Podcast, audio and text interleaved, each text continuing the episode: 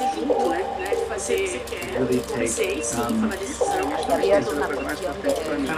A Associação Brasileira de Cinematografia apresenta Live ABC.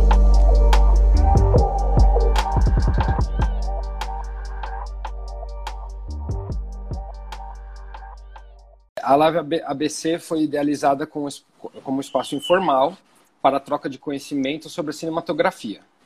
E assim como em todos os nossos eventos e publicações, reiteramos que não são tolerados comentários, posturas machistas, racistas, homofóbicas ou de qualquer natureza preconceituosa. Por favor, hein, pessoal? Então, aqui não é. Bom, nenhum lugar é espaço para isso. Né? É. Exato. Bom, vamos lá. É, então, é, acho que essa live ela foi meio idealizada para nós somos documentaristas, né, diretores de fotografia, né, que fazemos documentário, é, para falar um pouco desse pós, né. São várias, estão acontecendo várias lives é, aqui no canal da Becine é, e de, da retomada na publicidade, da, da, de como foi, né, de, enfim, várias lives com grandes fotógrafos os nossos grandes mestres do cinema nacional aí. É, então, é uma responsa estar tá aqui, né, Carol? Acho que é uma coisa... Nossa, tá uma honra. É uma honra, é, estamos felizes de, de estar tá aqui representando é, essa classe aí, que é muito linda, brasileira, que faz os filmes é, cada vez melhores, na minha opinião. É, então vamos lá. Eu vou apresentar a Carol, depois a Carol pode me apresentar, e aí a gente entra no, no, no tema da pandemia, e aí a gente começa a falar sobre documentário, e vamos, vamos lá.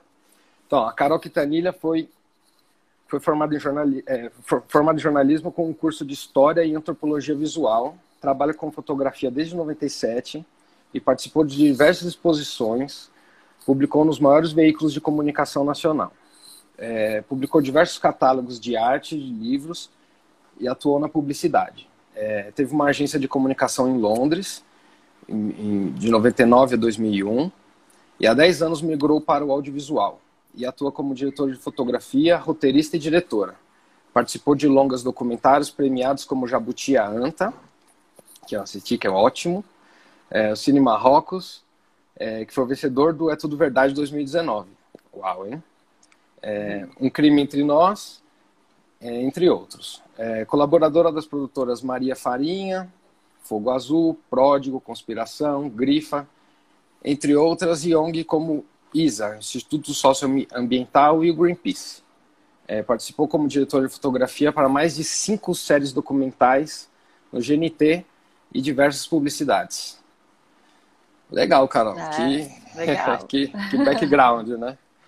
E aí, é. mas eu queria saber, assim, para a gente começar, é, como é que você começou, assim, como é que pegou na câmera pela primeira vez e falou, uau, é isso aqui, gostei.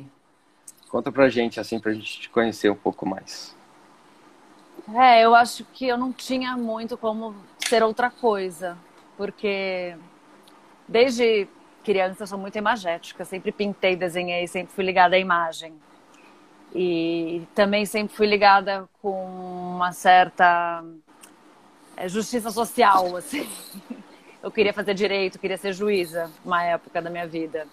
E aí eu queria ser ou juíza e, e lutar pelos direitos humanos e tal, ou arquiteta. E, e aí eu acho que no, no jornalismo, e eu comecei pelo fotojornalismo, né? Eu consegui juntar essas duas coisas que são tão fortes em mim, que é a imagem, e estar conectada com essas. É, com reportar a verdade, enfim, com o que me move, né? E aí eu fui fazer jornalismo, aí comecei a fazer fotojornalismo, e aí fui, fui para jornalismo, para fotografia documental, e aí para virar audiovisual veio e. Você trabalhava em, em, em, revista, assim, em revista no começo still, foi. Fotógrafo still. É, eu comecei trabalhando em revista quando eu estava na faculdade ainda. Não tinha site ainda. Não tinha site. Sim. Legal. É, era só revista.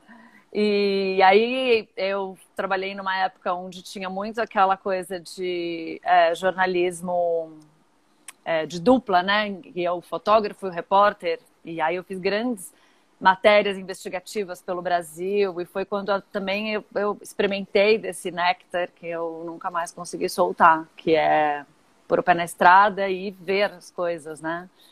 Com os uhum. próprios olhos e registrar. E, e aí, aí foi isso. Eu comecei a fazer isso. E aí eu fui morar. E, desculpa te parar, mas aí nessa época era analógica. A, a, a máquina era filme, analógico, só para a gente entender, né? Ou mais ou menos. Era analógico, era uma loucura. Eu trabalhava numa revista que não tinha muito dinheiro. Na época, a gente tinha que fazer duas pautas, às vezes, com um rolo de filme. Então, eu ia, fotografava metade e depois ia para outra e tinha que, tinha que caber. Dois, então, em 36 fotos, você tinha que trazer duas histórias. Era, ah. era bem diferente, era bem interessante, assim. E, é, o que foi muito bom para me ajudar também a, a entender o que, que eu quero contar da história, né? Eu preciso decupar, já uhum. a decupar antes, entender antes o que o que vai o que vai aparecer depois, né? Então foi foi essencial, eu acho esse essa história, né, na minha vida uhum. antes. Esse, esse, caminho que você trilhou antes aí. Legal. É, é aí depois legal. disso você foi para Eu fui para Londres. Uhum. E aí lá eu também abri uma agência de, de fotografia e, e, informação e comunicação. Foi na época que era o dólar um para um, né? E... Oh, coisa boa. Existiu essa época? Existiu. E aí a gente abriu uma agência lá que a gente cobria a Europa inteira. Então a gente foi mandando para o Brasil é, reportagens que a gente achava interessante, que a gente vendia para o Brasil e viajamos bastante. Foi ótimo. Fui para Moçambique, cobri pós-guerra, fui, fui, fui para vários lugares assim, fazer Mas várias coisas que também. Filmando ou fotografando? Nessa época ainda estava no estilo. Ainda, é, ainda estava no estilo. E não tinha ainda e... uma vontade de, de, pegar? Já era acessível câmera, assim? Ou não era muito sua praia ou isso foi despertar depois? Não, eu queria, eu tentei fazer uns cursos e quando eu fui para a Europa eu queria estudar cinema já, e mas eu como abria, é isso, eu sempre tive é, eu tive que fazer essas escolhas, né? Você tem que fazer escolhas na vida. E como eu estava, eu sempre uma pessoa muito prática, é, e eu não tinha passaporte europeu, então a faculdade também não consegui bolsa e aí era tudo muito caro, né? Os cursos eram caríssimos, assim. Então eu resolvi pôr o pé na estrada e ficar viajando e fazendo as coisas e ir para a África e para os lugares para para viver mesmo e não consegui fazer o curso. E na época não tinha, né, as câmeras digitais ainda. Uhum. Então era muito mais complicado de você conseguir desenvolver. Não era que nem hoje, que você pega uma 5D e vai e volta Sim, com alguma que, coisa, né? Que não faz tinha. os dois, é, exatamente. É, não tinha isso. Então, eu fui postergando. E aí, com, quando começou a entrar mais é, com as câmeras digitais, aí é que eu comecei realmente a migrar para o audiovisual.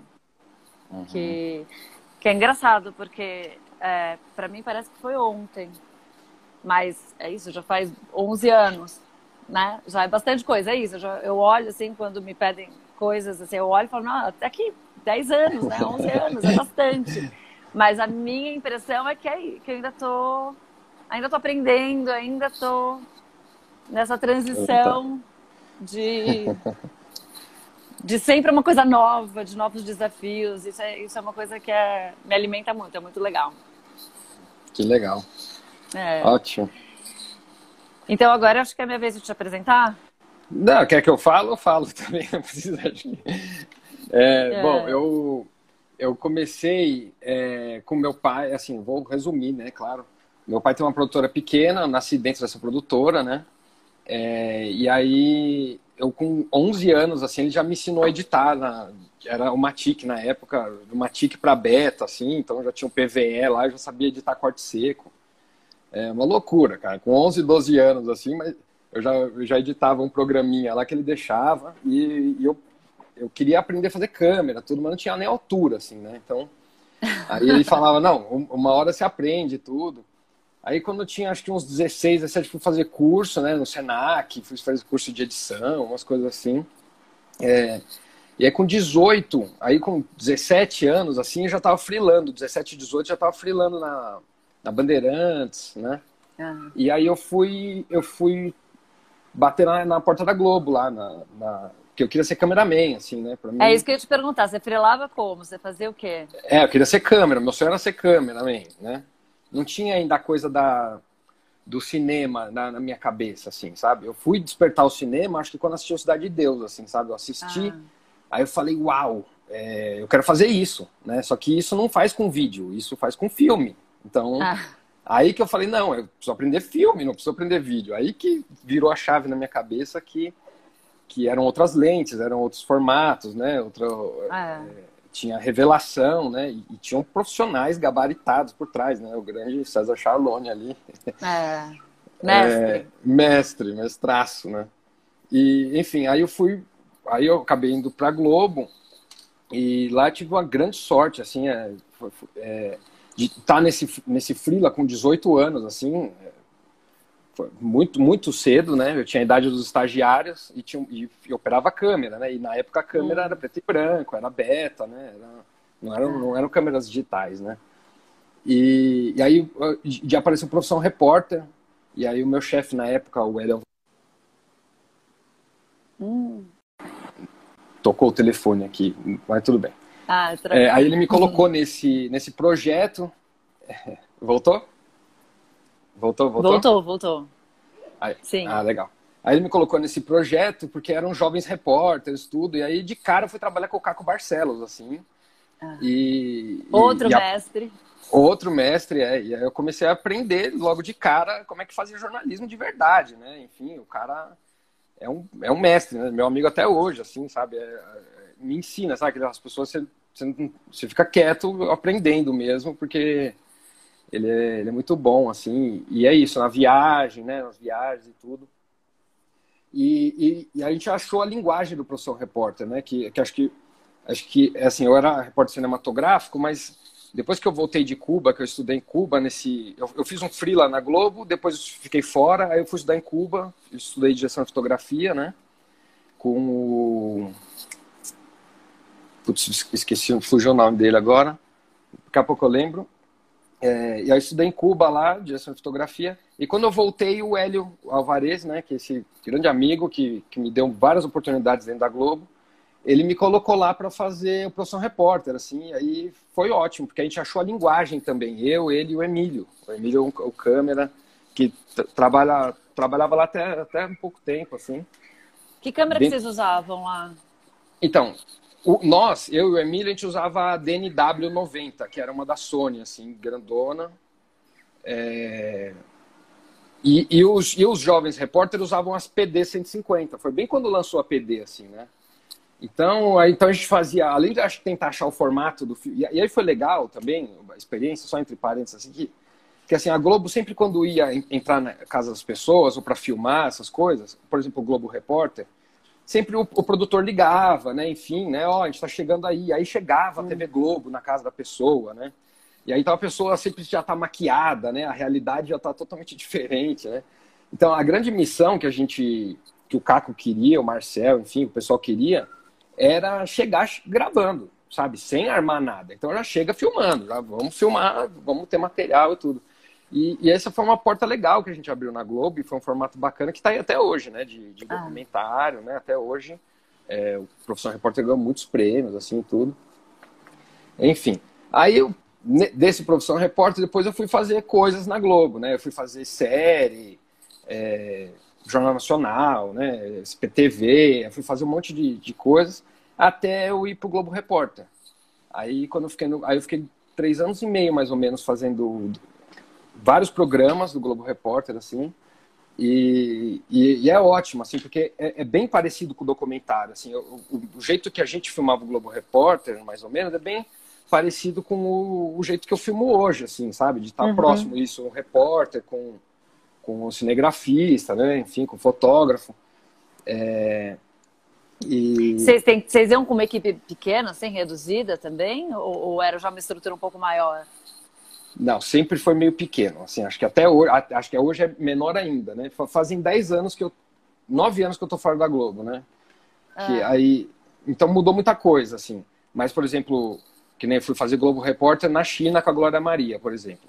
A gente passou lá 25 dias, aí eu, ela, um assistente de câmera, que é barra é, operador de áudio, que é o Adriano, meu brother até hoje, e, e uma, uma, uma produtora, mais ou menos, uma produtora, e aí geralmente um tradutor. A produtora que vai ajudar a editar, né? E o, e o editor também. Bom, é que, é que o, o, Globo Repórter com a Glória é um pouco maior, mas geralmente é um pouco menor, assim. A equipe geralmente é, é quatro pessoas, assim, sabe? Ah. Depende do programa também, né? Mas aí fiquei esse tempo no, na Globo e aí é, resolvi sair para fazer para fazer filme. Eu queria fazer outro formato, assim. Eu acho o formato bem legal da Globo. Eu acho que funciona. É, acho que se não fosse a TV Globo no Brasil, a gente estava ferrado, assim, sabe? Em termos de comunicação, sabe? De ter uma, uma mesma língua, enfim. É... E um padrão mesmo de qualidade, assim, sabe? Sempre tentou manter um padrão, tudo. Mas aí eu acho que outros formatos começaram a me encantar mesmo, de fazer documentário, de eu colocar a mão na massa também, né? Uma coisa que me incomodava um pouco, né, de trabalhar numa empresa muito grande, é que saía meio da minha mão, né? Então eu filmava e quem ele montava era outra pessoa, aí às ah. vezes e, e, muito e na maioria das vezes não não coloria, né, nada assim. Eu acho que a cor é fundamental assim da gente dar uma ah. acertada na cor, sabe, de então foram coisas que começaram meio que me incomodar um pouco. Aí eu falei, não, deixa eu tentar aproveitar que eu tô novo, deixa eu tentar, né? Lá fora, tentar fazer filme, alguma coisa assim. E tô fazendo aí, tô fazendo alguns filmes. Mas como foi essa, essa, transição, assim? Como, foi, foi fácil entrar no mercado? Como que você começou a... É, não, acho que fácil não é para ninguém, né, Carol? Acho que é, na hora que eu saí, eu, tava, eu era correspondente em Londres, né? É, Fiquei dois anos lá, então eu fiz o casamento da rainha, foi bem legal. Fiz o, a morte da Amy Winehouse, fiz a, um pouco das Olimpíadas, né? A gente não tinha muita credencial, mas fizemos matéria. Enfim, fiz, fiz todo o pré-Olimpíadas de 2012, assim. É, foi bem legal, eu tava num momento ótimo, assim mesmo. Tava ganhando bem, sabe? foi, uma, foi meio loucura o que eu fiz, né? É, mas eu acho que se não tivesse feito, também não teria conseguido fazer os filmes, enfim, né? Que eu, que eu acabei fazendo depois. É, mas foi um pulo, foi um jump assim pro, pro, pro abismo, assim, você não sabe para onde para onde ir muito bem, né? Mas aí eu, eu, eu fiz um documentário Triunfo, né? Que eu já estava fazendo esse documentário, que enquanto eu estava na Globo eu sempre fiz outras coisas, assim, curtas, videoclipe. Ah. Sempre fotografei também. Eu ganhava o VR da Globo, que era aquele é, de, de alimentação, né? Eu ia no, no restaurante do meu amigo e trocava, era mil reais, assim, eu trocava os mil reais e me dava os mil reais e eu comprava negativo para minha Bolex para filmar. Ah, que ótimo. eu pagava uma hora de telecine na, na Casa Blanca, na Mega, sabe? Custava mil reais, assim, com o Rogerinho lá. Um ah, dia eu peguei ótimo. o Didio lá, falei, uau, assim, muito bom. Mas foi isso, acho que é, Bom, posso falar mais para frente da, da, experiência da Globo, assim, até, até mesmo que.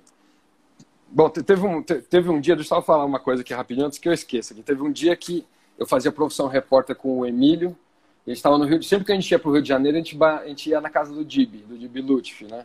Que ele, ele é tio do Emílio, que é o, o câmera lá da Globo. E aí sempre a gente ia lá na casa do Dib lá, e o Dib é lendário Dib Lutfi, né?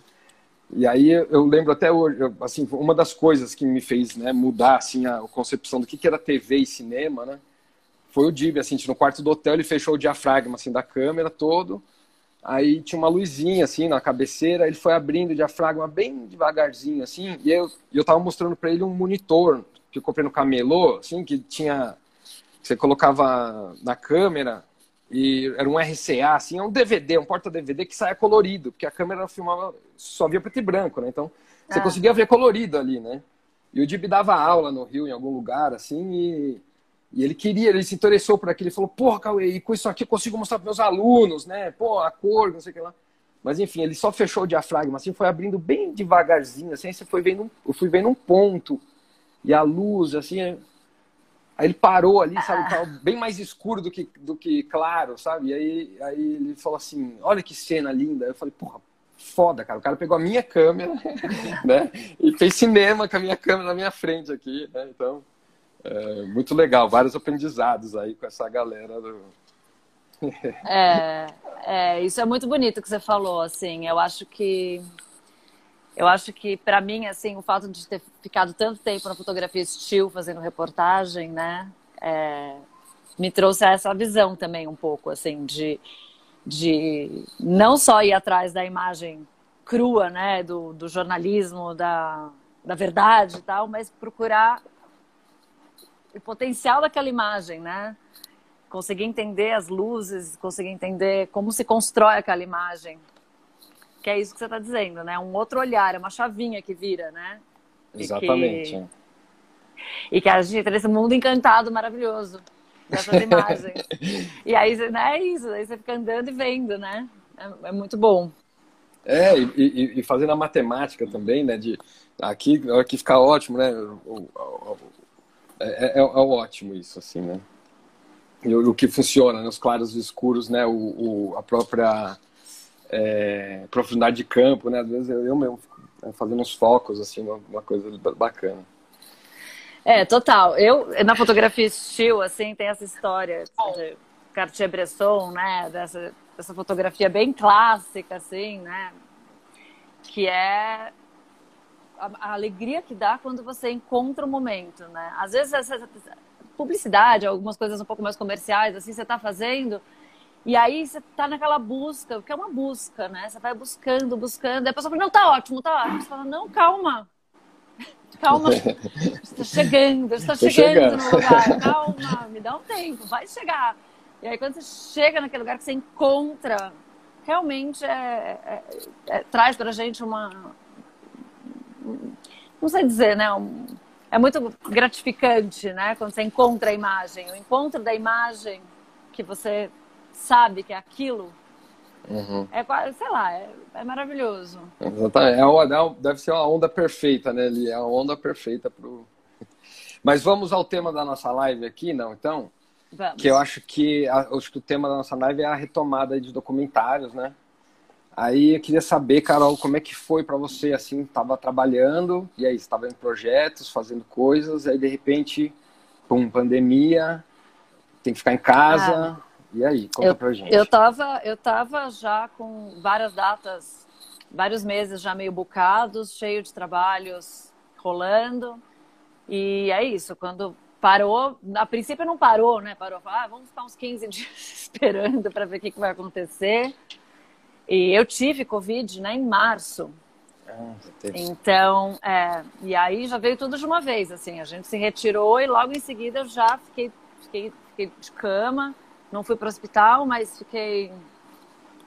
Eu tive mesmo, né? Depois confirmou através de exame tudo. E eu fiquei um pouco paralisada no começo, esperando, assim, porque gente, os projetos não voltavam, eu não sabia se ia voltar ou não ia, é, não sabia o que, que ia acontecer com a minha saúde, né? Ninguém sabia muito bem. Tive uns sintomas que na época não eram sintomas e que depois vieram a ser reconhecidos como sintomas. É, então eu fiquei muito assustada, assim, e fiquei bem paralisada. Logo em seguida, quando a gente percebeu, quando o Atila, né, começou a falar, lembra? Do, que tá, aquelas coisas, aquelas lives que ele fazia de horas contando tudo, e a gente começou a entender o tamanho, né, da coisa, de que não eram 15 dias. É, aí eu é, comecei a tentar rever os projetos. E nenhum projeto que eu tava voltou. Só que começaram a, a, a ter uma readaptação dos projetos. Porque é, também teve uma coisa que acho que todo mundo falou: isso é tão forte o que está acontecendo, e a gente é, que faz documentário, a gente está lidando, não estamos lidando com ficção, a gente está lidando com a realidade. Não tem mais como. É, não tem mais como a gente não falar do que a gente está passando, né? Sim. Não tem mais como a gente não a, todos os assuntos que a gente estava dizendo a gente incorporar, né? A pandemia, a quarentena, os movimentos. Então, muitos projetos tiveram que se realocar. E além de fazer fotografia, tem alguns projetos que eu dirijo, né? Então, é, tiveram alguns projetos que a gente teve que realmente voltar atrás, repensar o projeto inteiro para poder dar continuidade com uma nova abordagem, né? E então eu comecei a reescrever alguns projetos, é, refilmar algumas coisas aí de formas, né, é, muito cautelosas de outras formas, né? Filmar de outras formas também. Incorporar uhum. umas entrevistas online nos documentários, que é. também é uma, né, assim, vamos incorporar, não vamos incorporar, porque é, é o que está acontecendo, né? Então, é, não dá para né, achar que vai uma equipe, que vai montar um set, fazer uma entrevista na casa da pessoa. Não vai na casa de ninguém, né? Não vamos. É, por enquanto está então, tá um pouco difícil, é, com então, tendo que realocar tudo isso. E também começaram a surgir é, uma demanda de pessoas, de produtoras querendo fazer novos projetos com temáticas atuais, né? Uhum. E, e aí também é, exames, novas, novas estruturas de, de equipe. Teste, está é... fazendo teste antes de filmar, sim, é isso? Fazer teste antes de filmar. Você também está uhum. fazendo? Também. É. Para é. algumas coisas, sim. É, e novas relações, né? Novas formas de se relacionar com as equipes e e é isso. Eu acho que tem uma vantagem que a gente que faz documentário, a gente sempre foi muito maleável. Eu sempre fui muito maleável, né? Porque uhum. cada documentário tem uma cara. E tem documentários que você pode falar, vai, vai montar uma equipe. Daí você monta uma equipe é, com assistente de câmera, tem assistente de direção, tem a produtora, tem vai gaffer, eletricista, vai uma equipe inteira. E tem documentário que a pessoa fala, olha, esse aqui assim, é você. vai lá. Vai lá. Vai lá. Vai lá. Vai lá. E aí a gente vai e, é isso. E a gente sempre teve que ter essa, essa né? Não sei como que você, sim, pelo que sim. você está falando também, né? A gente sempre teve que ser muito maleável nessa forma de trabalhar. Então, a gente, para para gente, eu acho que não foi tão difícil se adequar, né? A, uhum. aos novos tempos, às novas formas, assim. Então, depois do pânico que eu fiquei, assim, logo em seguida eu consegui é, me. E, e encaixando, e, e ocupando encaixando. o espaço, assim, né? É. Também, né? E você? Você, você, você foi, foi, foi né? Eu, eu fui pro front, é. Você foi pro front. É, então, eu, tá, eu tava normal, né? Tava filmando também, né? Eu ia, tava embarcando para o Ceará, que era um, um, documentário sobre agrotóxicos, que eu tô até montando ele agora. É, mas eu ia para lá para filmar, fazer imagens da cidade, a gente ia fazer complementar o filme, né? Passagem comprada, tudo, pum, aí teve a pandemia. Aí todo mundo de casa, né? Fui para casa também, tava aqui em casa, tudo. É, aí, de, aí, aí apareceu um trabalho de uma, de uma empresa, de uma produtora britânica, é, um trabalho grande, assim, para fazer, um documentário, né? E aí a gente começou a propor para o diretor, que é um diretor é, inglês, já ganhou um Oscar tudo. É, começamos a, a, filmar um pouco do que estava acontecendo aqui em São Paulo, bem naqueles dias, estava todo mundo em casa, tudo, é, e mandar para ele. E a gente focou Paraisópolis, né? Uhum. e a gente começou a, a, a frequentar a, favela, é, buscando histórias para ver se cabia nesse filme, que é um filme mundial, né? E, e não, não, posso falar muito, é um filme que vai pro. É. É, enfim, ele tem um, um, um canal, tem um, eu tenho um contrato que eu não posso falar muito sobre ele, mas eu queria falar sobre a experiência né? de, de como a gente filmou, né? Porque, enfim, eu acho que assim, o, o mais legal, ou não, né? Que assim, por exemplo, uma das coisas que eu voltei de Londres, que eu estava no escritório lá, era foi quando eu descobri que o dia que estourasse uma guerra, gente, nós seríamos os primeiros aí, assim, né? Porque você já está em Londres, então você é o primeiro a chegar. Quando eu descobri isso, é, até com o Hernani, que é puta parceiro lá, ele, a hora que ele me falou isso, ele falou: Não, Cauê, mas eu tô aqui, eu tô pronto para guerra. Eu falei, não, velho, eu quero voltar, quero filmar lá em São Paulo, no ar-condicionado. Não quero ir pra guerra, cara. Não é minha praia. Sei lá, se fosse ainda fazer um documentário hoje, alguma coisa, talvez, né? Mas sei lá, o news ali, o hard news, não sei. É, não, não, não, ok.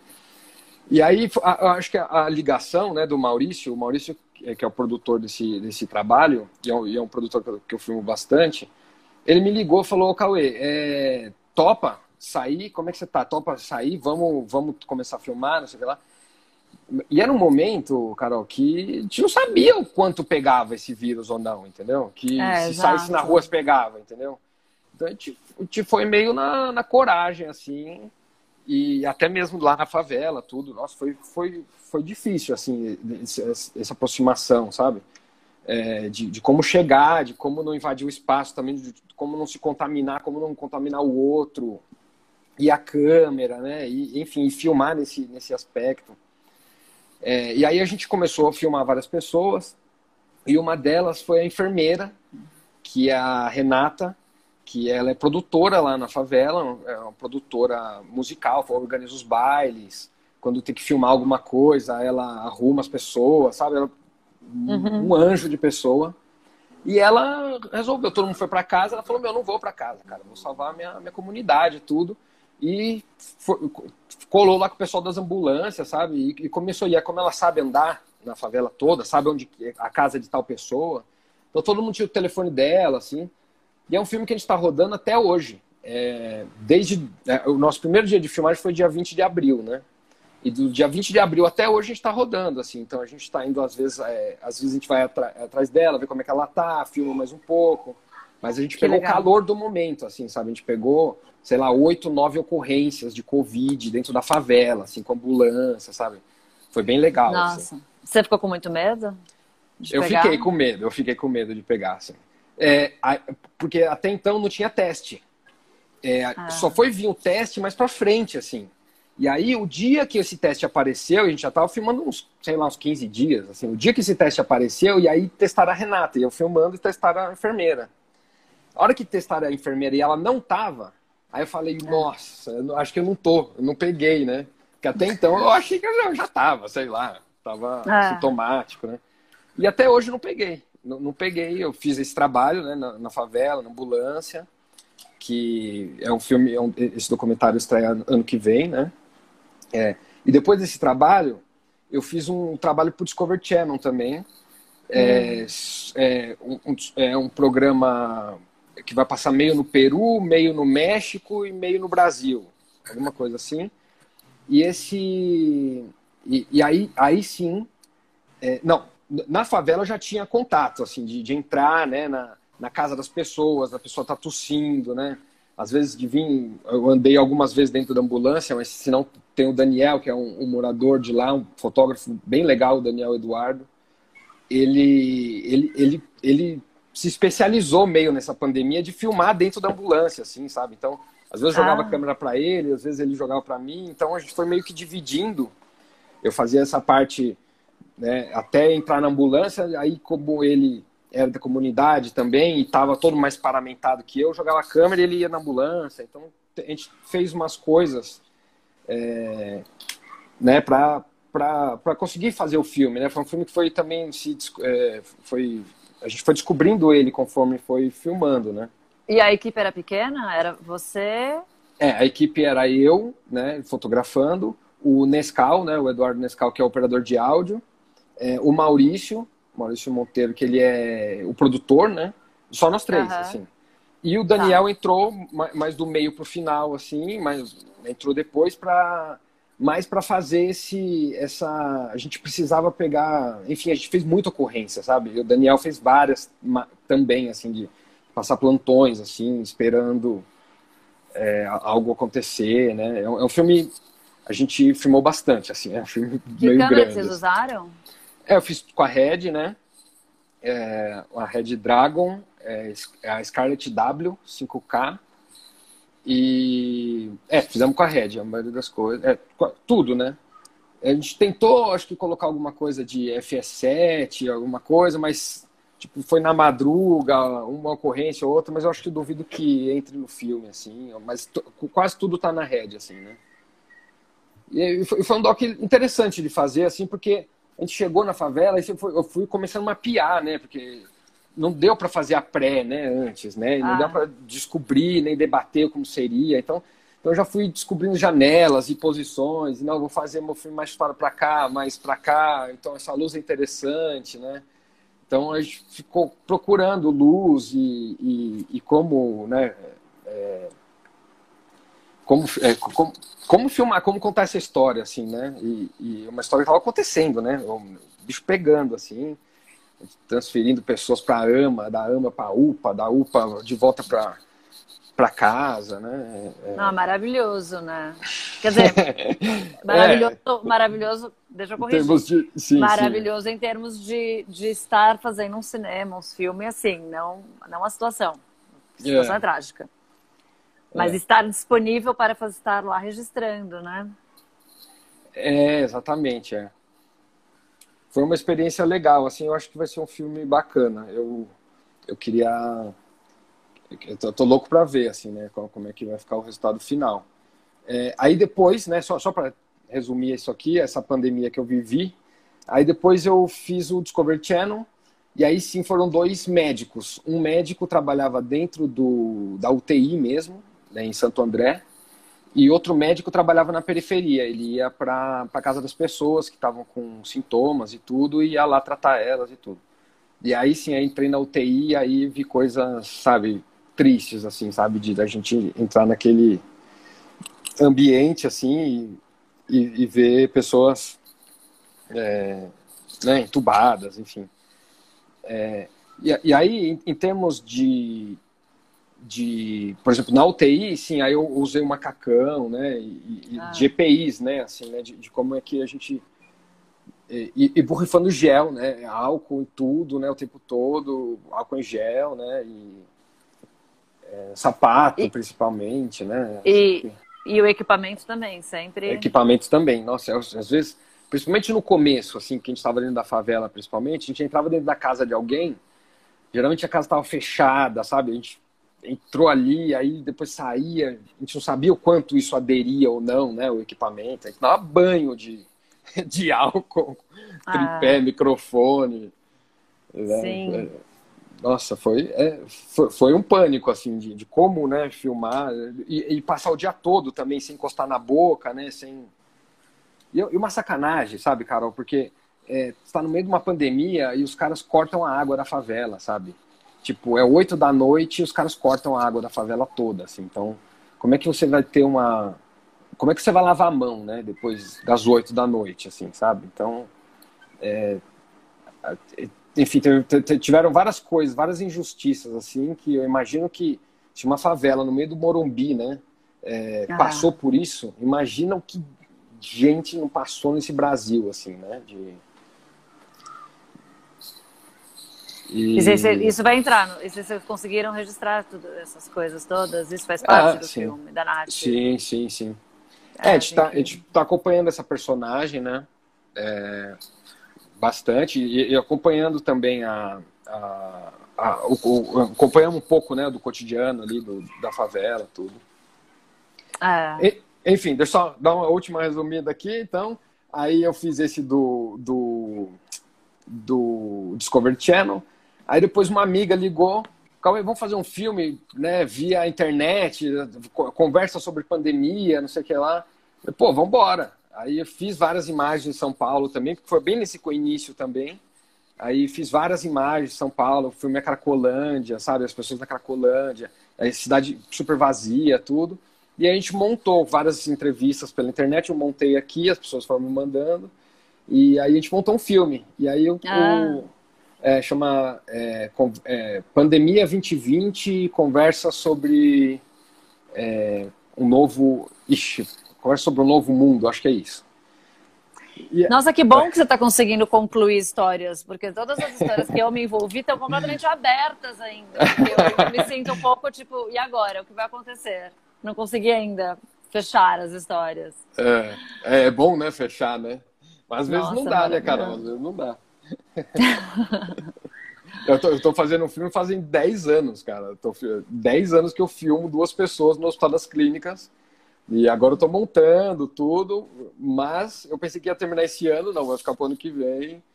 É, não acaba, ainda É, não chegou nossa. o momento dele, né? Talvez uma hora, uma hora ele, ele É, feche. exatamente. A gente está fazendo um filme, eu tô com outras diretoras fazendo um filme sobre. Começou como censura, né? A censura às artes, mas agora já é sobre o desmonte da cultura. E o negócio vai ficando tão grande assim que a gente fala, bom, qual vai ser o fim disso, né? Assim, é isso, a gente tem que ir acompanhando no fluxo, e alguma hora isso vai ter que se amarrar. Mas por É. enquanto a gente vai só registrando tudo que está acontecendo, entrevistando as pessoas, e a gente vai, vai indo, assim. E meio na Exatamente. guerrilha, né? Porque também aí é difícil você conseguir né, uma produtora é, com, que tem um projeto mais comercial para temas desse tipo, né? Porque a produtora não vai esperar 10 anos, como no seu caso. Assim como também não vai Sim. esperar um meu, tipo, ah, mas vamos ver o que vai acontecer. Não, tem- geralmente tem um prazo, né? E aí a gente vai nesse. E aí, quando é assim, que muitas vezes é o que nos alimenta, né? é, Esse tipo de documentário, esse tipo de envolvimento, é, a gente fica meio na, na deriva, meio na guerrilha mesmo, né? É pela causa, pela paixão, enfim. É, É. acho que uma hora tem que, é- é- é- tem que ser, né? Eu, pelo menos eu faço tudo no- pelo amor aqui, né? Eu faço tudo pelo amor, porque é, muitas vezes, principalmente documentário, assim, né? Você vai fazendo, né? Pelo menos no meu caso, assim, eu- muitas vezes eu vou fazendo, eu acredito na história, vou fazendo, vou filmando, vou escrevendo, vou tentando colocar em edital, ver se vira, se não vira. A maioria das vezes não, não vira, né? É exato. É que nem esse, eu tô 10 anos, né, filmando o Paulo e Liana. São duas pessoas que nasceram com poliomielite, estão no Hospital das Clínicas, né? É, e aí, o filme é lindo, assim, sabe? As duas pessoas moram juntas, né? Aí agora ela saiu, ela mora ela- em outro lugar, ela saiu do hospital, assim. Então, tem- nossa, o, o filme tá super bonito. Mas não entrou um real, assim, sabe? Até hoje, o estacionamento que eu pago lá, não- sabe? É difícil. Mas acho que esse vai ser É. um filme bem legal e vai, vai se achar no caminho dele aí. Não, e esse tipo de coisa, como eu disse, é o que nos alimenta, né? Assim, a gente. Tem vezes que eu tô fazendo vários projetinhos pequenos, umas publicidades, e, tipo, minhas contas estão ok, mas eu não tô feliz, não. E tem vezes que é o contrário, tipo, meu, tô super É, realizada, exatamente. fazendo coisas incríveis, mas não- os boletos não não estão sendo pagos. Não é. Mas é o equilíbrio entre os dois, né? Que a gente tem que tentar achar. Exatamente. É, que é poder fazer. Mas é bom também pegar uns projetos mais elaborados, né? De uma produtora que chama, Sim, sim, organizado, sim. sim. organiza. Você pode montar uma equipe. Isso também é, um É, sonho, nossa. né? Então, eu, Escolher a eu câmera. adoro, é, eu adoro estar alinhada com esses diretores e, e com essas produtoras que são produtoras que geralmente têm essa, esse mesmo tipo de pensamento, esse mesmo tipo de paixão, né? E Uhum. que todos os projetos que elas fazem é geralmente é, ligado com isso, né? Então Sim. é muito bom, assim, muito bom. E deixa eu E- falar, falando em projeto, desculpa te interromper, Não? Mas falando em projeto, quero saber do, do Cine Marrocos. Conta pra gente esse É. processo, porque não, eu já participei algumas vezes do É Tudo Verdade e eu sei que não é nada fácil ganhar aquilo lá, né?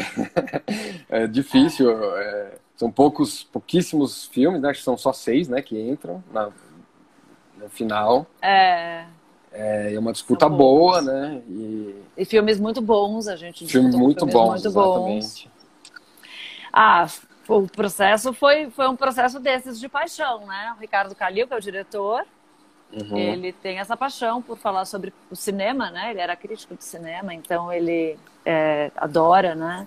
Tem essa ligação e ele me ligou, é, me propondo, falando, olha, é, a gente ganhou um dinheiro da, do Canal Brasil, que é pouquinho, mas que a gente vai, é, vai fazer. É, é o que a gente tem. Uhum. Não, a gente vai ficar lá dentro da, da ocupação o tem, um mês, dois meses, o tempo que precisar para filmar. Você topa. E aí, assim, não tem muito dinheiro. E aí, meu olho já fez plim! claro que eu topo. filme sobre Óbvio cinema, né? Topo. É, para quem não sabe, é um filme é, que o Cinema Rocks, que é a ocupação que tem no centro de São Paulo, é, que tinha, né, no centro de São Paulo, é, no é, o cinema, que era um cinema que na década de 50, 60 era o cinema mais importante de São Paulo, era muito chique, foi o primeiro festival de cinema internacional do, de São Paulo, foi lá. É, e as pessoas iam de smoking, muito requintado, e, e, e agora tinha virado uma ocupação popular. Então o cinema estava é, abandonado e em cima no prédio tinha as ocupações das pessoas e tinha muito imigrante né? É, e aí o Calil resolveu pegar os filmes que passaram no primeiro Festival Internacional de Cinema e passar para o pessoal da ocupação, para eles assistirem, e organizar uma oficina de, é, de teatro, escolher algumas cenas e re, reencenar com os moradores as cenas do filme. Então era, era bem ambicioso, era bem grandioso, e a gente conseguiu vários é, parceiros. É, eu chamei o Loiro Cunha, que é o meu companheiro, que também é fotógrafo, para co-dirigir comigo a fotografia. A fotografia. Até porque, é, até porque eu estava envolvida com outro projeto e eu não, e é isso, como não tinha muita grana, eu não conseguia é, abrir mão de tudo para poder é, fazer, e nem ele, enfim. Então a gente achou que dois fotógrafos era o ideal porque a gente ia revezando é, os, ah, as diárias, quem podia, quem não podia. Às vezes os dois podiam e tal, e a gente ia revezando para poder dar conta, né? Mas vocês e... rodaram com uma câmera ou duas câmeras? A gente rodou com duas câmeras. Ah, com duas câmeras. Com duas câmeras. E, e gente, foi com uma 5D Mark II. Ah, é? Jura? É, juro. Uau, que bonito. Ah, porque viu, tá, tá bem bonito. Pois é, aí... foi assim foi a gente. É, na unha. Na unha. Na unha, mas a gente gosta muito, acho que, que segurou, assim. Ficou. E é isso, a história é maravilhosa, né? É, é muito bacana e, e, tinha muita, muita paixão, né? Nesse, era uma equipe pequena também. E a gente ficou lá na ocupação dois e, meses, e você, diretão. E você usou lentes. Conta um pouco do setup assim pra gente de, de o que, você usou de equipamento, a gente não tinha, né? é, a gente não tinha é, muito dinheiro para, não tinha dinheiro nenhum para alugar equipamento. Então a gente usou as coisas que a gente tinha nas mãos, assim. A gente tinha essas, essas Canons e lentes da Canon. Nada, nada mais, nada demais, assim. Era uma coisa bem jornalística mesmo, assim, de, de setup. Então, eram as lentes zoom, 2470, 70-200, é, sei lá, uma 50 ah, tá. fixa, uma tem uma 90 fixa, é, clássico assim, uhum. não tinha nada demais. E a gente conseguiu o apoio de uma é, é, de uma locadora, ai, que agora me deu branco, eu não lembro qual foi, eu devia lembrar, porque ela merece todos os créditos do mundo, porque ela emprestou é, todas a, to, todo nosso, toda a nossa iluminação, assim. Ela. Ah, que legal. É, é, ela acreditou no projeto e, e a gente ficou, não era muita coisa, mas eram, sei lá, acho que oito refletores, é, tri, tripé, bandeira, aquelas coisas todas, né? Mas uhum. tudo eles foi, foi um apoio mesmo. Sim. Então eu precisava super precisar lembrar qual era, porque eu precisava dar crédito para essa locadora, que foi tão parceira. Ah, mas tudo bem, alguma hora, daqui a pouco eu lembro e, e falo aqui. Boa, é, fala mesmo, porque os parceiros têm que ser relembrados, né? Assim, porque... Nossa, é, nessas parcerias, assim, total.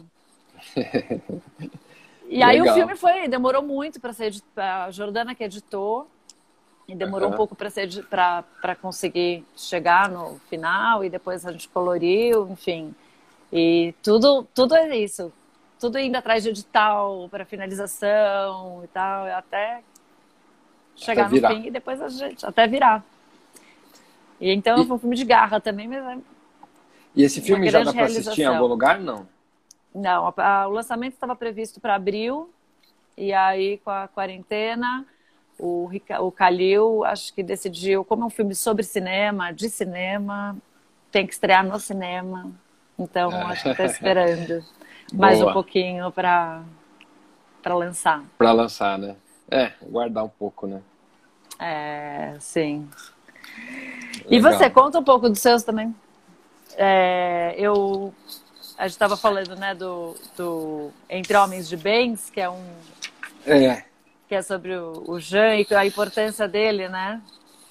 É assim o e como o... ele fala, desculpa, pode falar. É, o, o, Entre os Homens de Bem, né? É um filme que a gente fez sobre o Jean Willis, né? Sobre o deputado Jean Willis, em 2014. Não, é. Acho que foi 2014, se eu não me engano. E aí eu passei três anos e meio acompanhando ele. É, começou assim, né? O filme começou porque o, o, o, Caju, né, que é o Carlos Juliano Barros, foi fazer uma matéria com ele.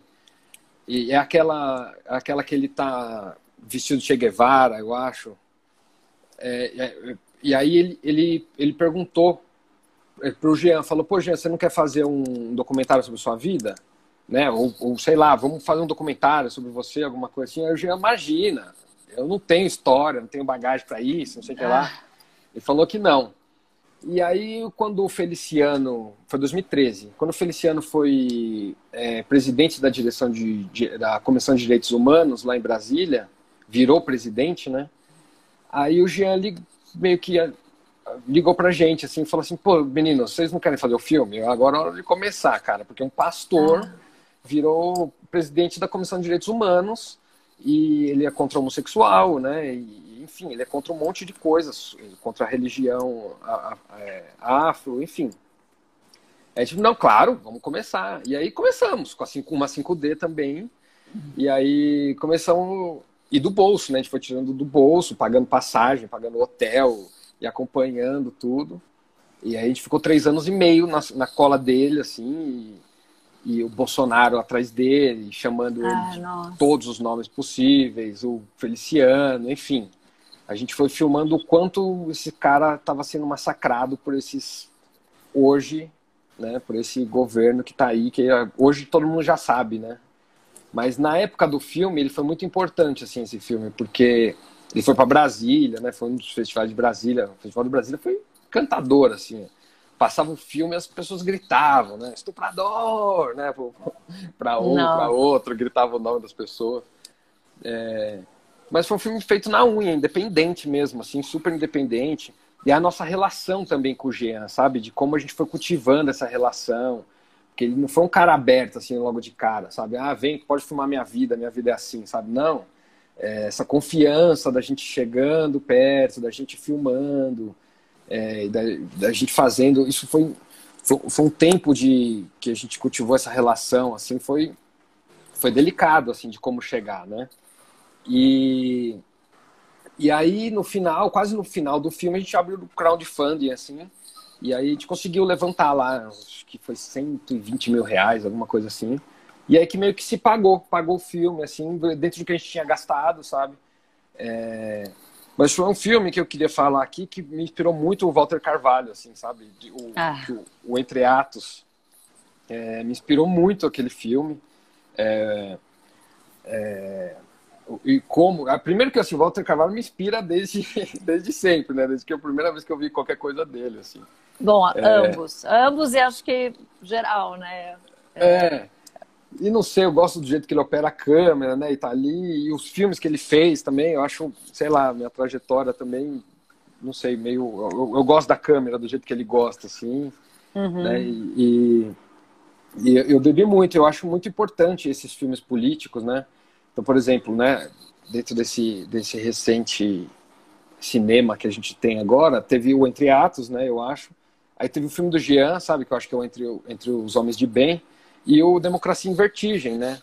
Que eu acho que eu, eu, não, eu não sei, eu não conheço a Petra pessoalmente, mas eu acho que ela se inspirou muito assim nesses dois filmes, assim, sabe, de tanto no Entre Atos quanto os no, o nosso também, assim. É, eu, eu acho que são filmes importantíssimos, cara, para que a gente consiga discutir, né, a nossa, o nosso, nossa política, né? E eu acho que o documentário tem um super espaço para isso, né? Para você discutir mesmo, para você falar sobre política, né? E, e, e, como tem essa latência, né? Esse tempo de um fato até o outro, né? Porque o, o jornalismo, né? Por exemplo, me encantou. Trabalhei 10 anos dentro do jornalismo é, e é ótimo, porque é um prazer maravilhoso, porque você acaba de fazer uma coisa, aí você está na padaria tomando café, aí você vê, tá no ar, entendeu? E, e, e, e tem uma galera assistindo, sabe? É. Então, metade do Brasil está assistindo aquilo. Então, pô, é fantástico, né? As suas imagens estão ali na hora, enfim. É, mas o documentário, por, acho que por causa dessa latência, esse tempo, né? É, a vida é uma, né? Aí daqui dois anos é outra, daqui cinco, né? Esse filme que eu tô fazendo fazem dez, é outra, né? Quando eu comecei a filmar eles eram de um jeito, hoje são de, é de outro, né?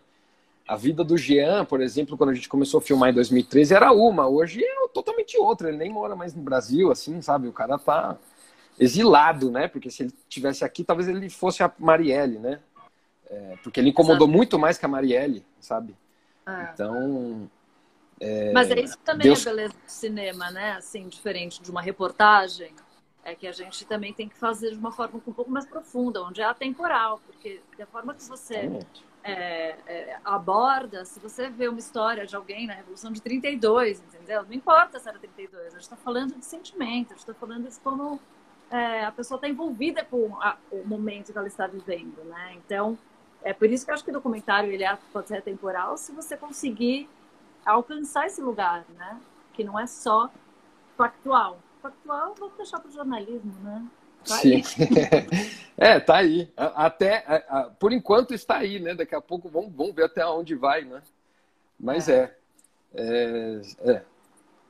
Mas, mas eu acho que é isso que, que me encanta, o, o documentário, assim. E, e, o documentário tem uma coisa, por exemplo, do, do Jean, por exemplo, que tinha esse documentário de acompanhamento, né? Esse cinema direto, que assim, ele não, é, ele, a gente não combinava nada, sabe? O Jean sai daqui e entra pra lá. Não, eu tô lá filmando e ele quer que, sabe, não tá nem aí pra mim. Ainda mais depois que eu, que eu já tava um tempo filmando.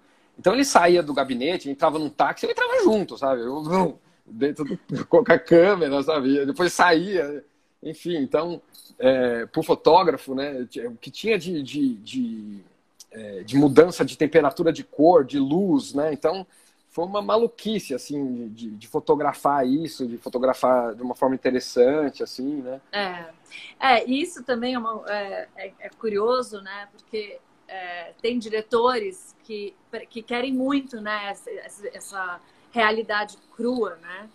E, e às vezes quando a gente começa a elaborar demais a fotografia, come, as, é, eu acho isso polêmico, na verdade, eu adoro conversar sobre isso, mas existem diretores que começam a achar que você está se distanciando da realidade, né? Uhum. Então, é, eu já fiz planos, assim, que para diretores que, enfim, que, que eu ficava muito orgulhosa do plano, assim, falava, gente, esse plano ficou maravilhoso, ele ficou cinematográfico, e não entra, porque daí o diretor fala, não, mas isso aqui é, parece ficção, parece cinema, tá bonito demais, sabe? É, tá perfeito, né? Mais é, a gente quer aproximar da realidade, né? A gente quer a coisa mais crua tal, enfim.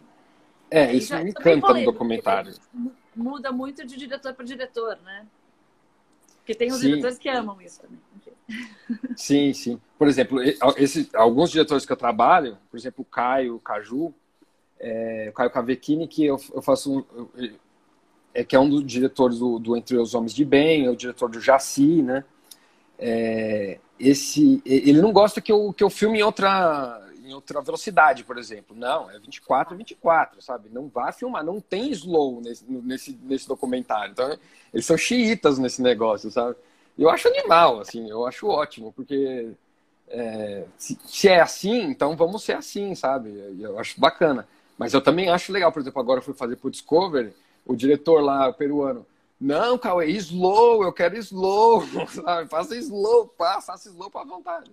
E ok também, aí eu pirei, devo fazer várias coisas com slow, eu tava morrendo de vontade de fazer. Né? É. Ah, eu acho demais, assim, essa coisa de você é, conversar, né? Cada projeto tem uma estética, uma cara, um... e você tem que determinar, às vezes, isso antes, né? É, é, fazer essa que a gente não tem, às vezes, um roteiro, né? Não é um roteiro, né? É um plano de filmagem. Exatamente. Então, você não consegue ter certeza, né, de tudo que vai acontecer, mas é isso, a gente faz decisões desse tipo, que é, olha, vai ser bem cru, bem cru, grande angular, vai lá e pega o que tiver. Ou vamos buscar, né, eu lembro que uma vez eu estava filmando, assim, cinemão direto, então era até com o Jardim, assim, e aí eu falei, não, mas não ficou bom, vamos fazer de novo. Ele falou, não tem que fazer de novo, não tem que fazer de novo. Ela fez uma vez, Não de novo. Ele tá fazendo ficção. É porque ele, ele, ele trabalha muito com documentário e muito com ficção, né? Então eu acho que para ele, assim, é muito separado, né? Uhum. Não vai fazer de novo. e, eu lá, é, não ficou muito bom, mas tudo bem. Então, não, tem uma pergunta aqui, ó. Para esse tipo de dock, a câmera pequena como a 5D ajuda muito, cabe em qualquer lugar. Acho que é, acho que sim, acho que, né, todo. Acho, que a câmera grande, na verdade, né, é... ela, ela, ela muitas vezes atrapalha para fazer documentário, né, assim. É, teve, eu tava fotografando quando foi o filme do Odilon com o Leandro, Leandrão, diretor do filme. A gente tinha uma segunda câmera, aí nós vamos alugar a câmera, vamos, sei lá, era uma Black Magic daquelas de ferro, assim. Nossa, era muito pesada a câmera, assim, sabe? Não, não sei se dá para operar no ombro, sei lá, pegar um dia inteiro, era uma campanha política, sabe? Acompanhar um político comendo pastel na feira, sabe? era impossível, né? A, a, é, câmera pequena, assim, ela, ela é, é, muito valiosa, né? Assim, não... É, a gente, essa semana, né, eu voltei ontem à noite, eu estou fazendo um projeto para a Secretaria de Cultura, que como não, tem, não dá mais para fazer os shows e tal, eles estão é, é, fazendo tudo como audiovisual, lives, mas também uns docs, uns pequenos docs que são, porque eu nem sabia direito, mas parece que no estado de São Paulo inteiro tem as viradas, que nem tem aqui a virada é, cultural de São Paulo, tem pelas, pelo interior. Uhum. Então a gente está indo para cidades do interior para documentar um pouco da realidade dessas cidades, é, como está sendo agora com a pandemia e, e também como, como os artistas estão lá. É, e aí a gente também inventa umas coisas, os artistas se apresentarem em lugares mais é, diferentes e tal, para render audiovisual. Uhum. E a uhum. gente estava gravando aqui em São Paulo com uma Black Match. E aí, agora, a gente, essa semana, eles é, resolveram levar para a Caverna do Diabo ao Zesp. E aí, assim, tem que subir com o equipamento todo, uma trilha. Aí, o diretor falou comigo, ele falou, não, vamos... Porque a Black Magic, a Pocket mesmo, ela é, ela é, ela é fácil de levar, mas ela tem uma questão de bateria. É, tipo, meu, é bateria come, cartão, assim tudo era mais complicado, assim, e não, né, tudo úmido lá, não tinha assistente, porque é isso, as equipes são menores. Aí a gente falou, não, vamos, a gente levou uma 1D, uma 5D. Resolve. Aí, não, delícia, você põe aqui, assim, um tripézinho leve, um tripézinho câmera, e vamos, na trilha Sim. lá. Delícia. ajuda muito. É, é, eu acho que, né, já que a gente está aqui num, num papo de, de documentário, eu acho que um dos grandes lances para um documentário legal, assim, e você não sofrer muito, eu acho que é o tamanho da câmera mesmo, né? O, o jeito que você faz, assim, né? É, é que, assim, eu, por, por um lado, por exemplo, as, é, as, eu sou meio preconceituoso com a 7S, né? Aquela Alpha 7, assim, que é. acho que ela é muito pequena, sabe? E às vezes o trabalho é grande e a câmera é pequena, né? E aí às vezes aperta um botão também, enfim, a Sony é cheia dos botões. É, mas, né? É, eu, eu, não, eu, e ela é pequena, só que você começa por acessório nela. Também, então, é. O monitor é muito pequeno, então você põe um monitor. Daí a pegada dela, não sei o quê, daí você põe num queijo. Aí, de repente, ela fica desse tamanho. É, exatamente. Mas, assim, eu acho que a gente não pode reclamar, né, Carol? É, acho que, em, em, termos de, de tamanho, por exemplo, é, quando eu comecei a... Eu fiz um curso com o Valdemar Lima, né? De, eu porque assim, eu, eu, eu, quando vi o Cidade de Deus lá, né, falei, eu quero fazer isso. Aí eu fui no, na Benedito Calixto, né, na, na, na feira, e comprei uma Bolex, assim, né? Comprei lá na feira do Eliseu. Eliseu, meu amigo até hoje, Eliseu. Aí comprei a Bolex dele, assim. Aí, aí, eu, aí eu cheguei em casa lá pro meu pai e falei, pô, como é que eu faço para filmar com isso aqui? Ele falou, meu, não sei, cara. Eu sei de televisão, cara. Meu negócio é câmera de vídeo. Isso eu sei. Agora, filme, não, não faço ideia. Aí eu fui atrás de, um, de alguém que me ensinasse a colocar o filme dentro da, do, do, do da Bolex, né? Da, do, dos, dos, dos, negócios. Eu fui atrás do Valdemar Lima, que fotografou Deus Diabo na Terra do Sol, com o Glauber ah. Rocha, né? E, e nossa, foi, foi, foi lindo, assim. E, mas era aquilo, né? Eu, eu, eu, pegava o cartão da Globo lá, comprava a lata de negativo, filmava com a Bolex, mas depois tinha que ter a grana para revelar, né? Depois tinha que ter uma grana para telecinar, e aí se você quisesse levar isso para casa, precisava transferir para algum lugar. Então era uma beta ou uma nem tinha mini DV, enfim. Uhum. Então a gente não pode reclamar disso hoje, que eu acho que não, as, claro. né, as câmeras elas estão cada vez melhores, né? Elas estão cada vez com sensores melhores, estão cada vez mais sensíveis, né? É, é, é, é, isso, eu, eu, volto da gravação hoje, eu, eu, eu, tô logando os cartões aqui, eu já abro da 20 e já vou vendo para ah. quanto dá para subir, quanto dá para descer, que look dá para chegar, né? É, exato, tá aqui, né? exato. O, o Honeyland, que a gente até falou, o Honeyland, ele foi filmado com, a, com um Nikon D5, para que eu abri aqui para ver, e uma D810, que são os equivalentes da 5D. E, Uau. Ganhou o Oscar. Ganhou o Oscar. Não, a fotografia é muito linda, né? Desse então, é, é tudo, tudo, é possível, uma coisa de olhar também, né? Claro. E porque, é, claro, eu amo, estou falando isso, mas eu amo né? as, as, as câmeras de cinema, tal, as lentes, acho tudo maravilhoso. Mas é isso, daí precisa de assistente, aí você precisa de uma equipe maior, né? É. Não dá, não dá no final das contas, é, você tem que pôr na balança. O que, que, você. É, tem que pôr o, qual filme que está fazendo, né? O que dá para fazer, né? O quanto. É que é isso, né? A gente tem, infelizmente, né? Aqui no Brasil, quando é documentário, nunca tem dinheiro, né? Impressionante, né? e aquilo que a gente estava falando também, né, Carol? Que é importante falar, assim, as pessoas ligam, não, vamos fazer um filme, mas não tem dinheiro. Não, não tem dinheiro. Não, sem dinheiro eu faço os meus, pô, né? que já mas, né, pô, tem que ter alguma coisinha, né? Pelo menos pra gente conseguir, né? Entregar um produto bom também, né? De ter uma câmera legal, que tem uma lente bacana, né? Enfim. É, alguma coisinha. E, e, e pagar as contas. Sim. Tinha um comentário lá na última outra que era que a, o documentário te leva para lugares que a ficção não te leva. Alguém ah, comentou. Verdade, é. Bem legal, assim. É, eu acho que o documentário a gente está mais. É, é, como fala? A gente está mais consciente, né? Consciente não, mas a gente está mais é, preparado para ter essa coisa que a gente não estava esperando, né? Uma coisa inesperada, né? Então, é, às vezes está chegando, filmando, né? E aí o, e, e, o negócio de você enquadrar, né? Então você nunca sabe também o que, que, também vai valer lá no final, né? Quando você está rodando aqui, né? Então, acho que o enquadramento, né? É, a estabilidade da câmera também, o enquadramento, de como, de como contar aquela história, né? por mais que às vezes o diretor venha, né, e às vezes fala, oh, faz mais assim, faz mais assado, não sei o que lá, mas é você com, com o personagem ali, né, que, que tá para valer, né? Eu adoro quando vem no meu ouvido falar coisa, sabe? Porque às vezes estou tão concentrado numa coisa que aí fala uma coisa eu não estava vendo, né? E realmente, nossa, aqui é maravilhoso, ou aquilo está acontecendo, né? É, eu gosto, eu gosto muito, assim. Rola uma simbiose mesmo com o diretor, né? Que é, tem, a gente tem que estar tá numa, numa sintonia, assim. É, e eu fico muito grata. Assim, eu sempre, sempre trabalhei com diretores maravilhosos, assim. E sempre é sempre isso, tem uma coisa muito de um cúmplice, né? E o diretor ele tem que tomar decisões às vezes.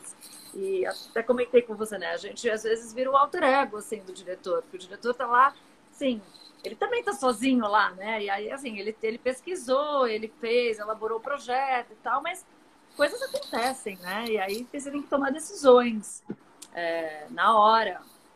E a gente Sim. acaba ficando muito grudado, né? Então a gente tem que estar tá, tá, tá, tá tomando essas decisões juntos, né? É.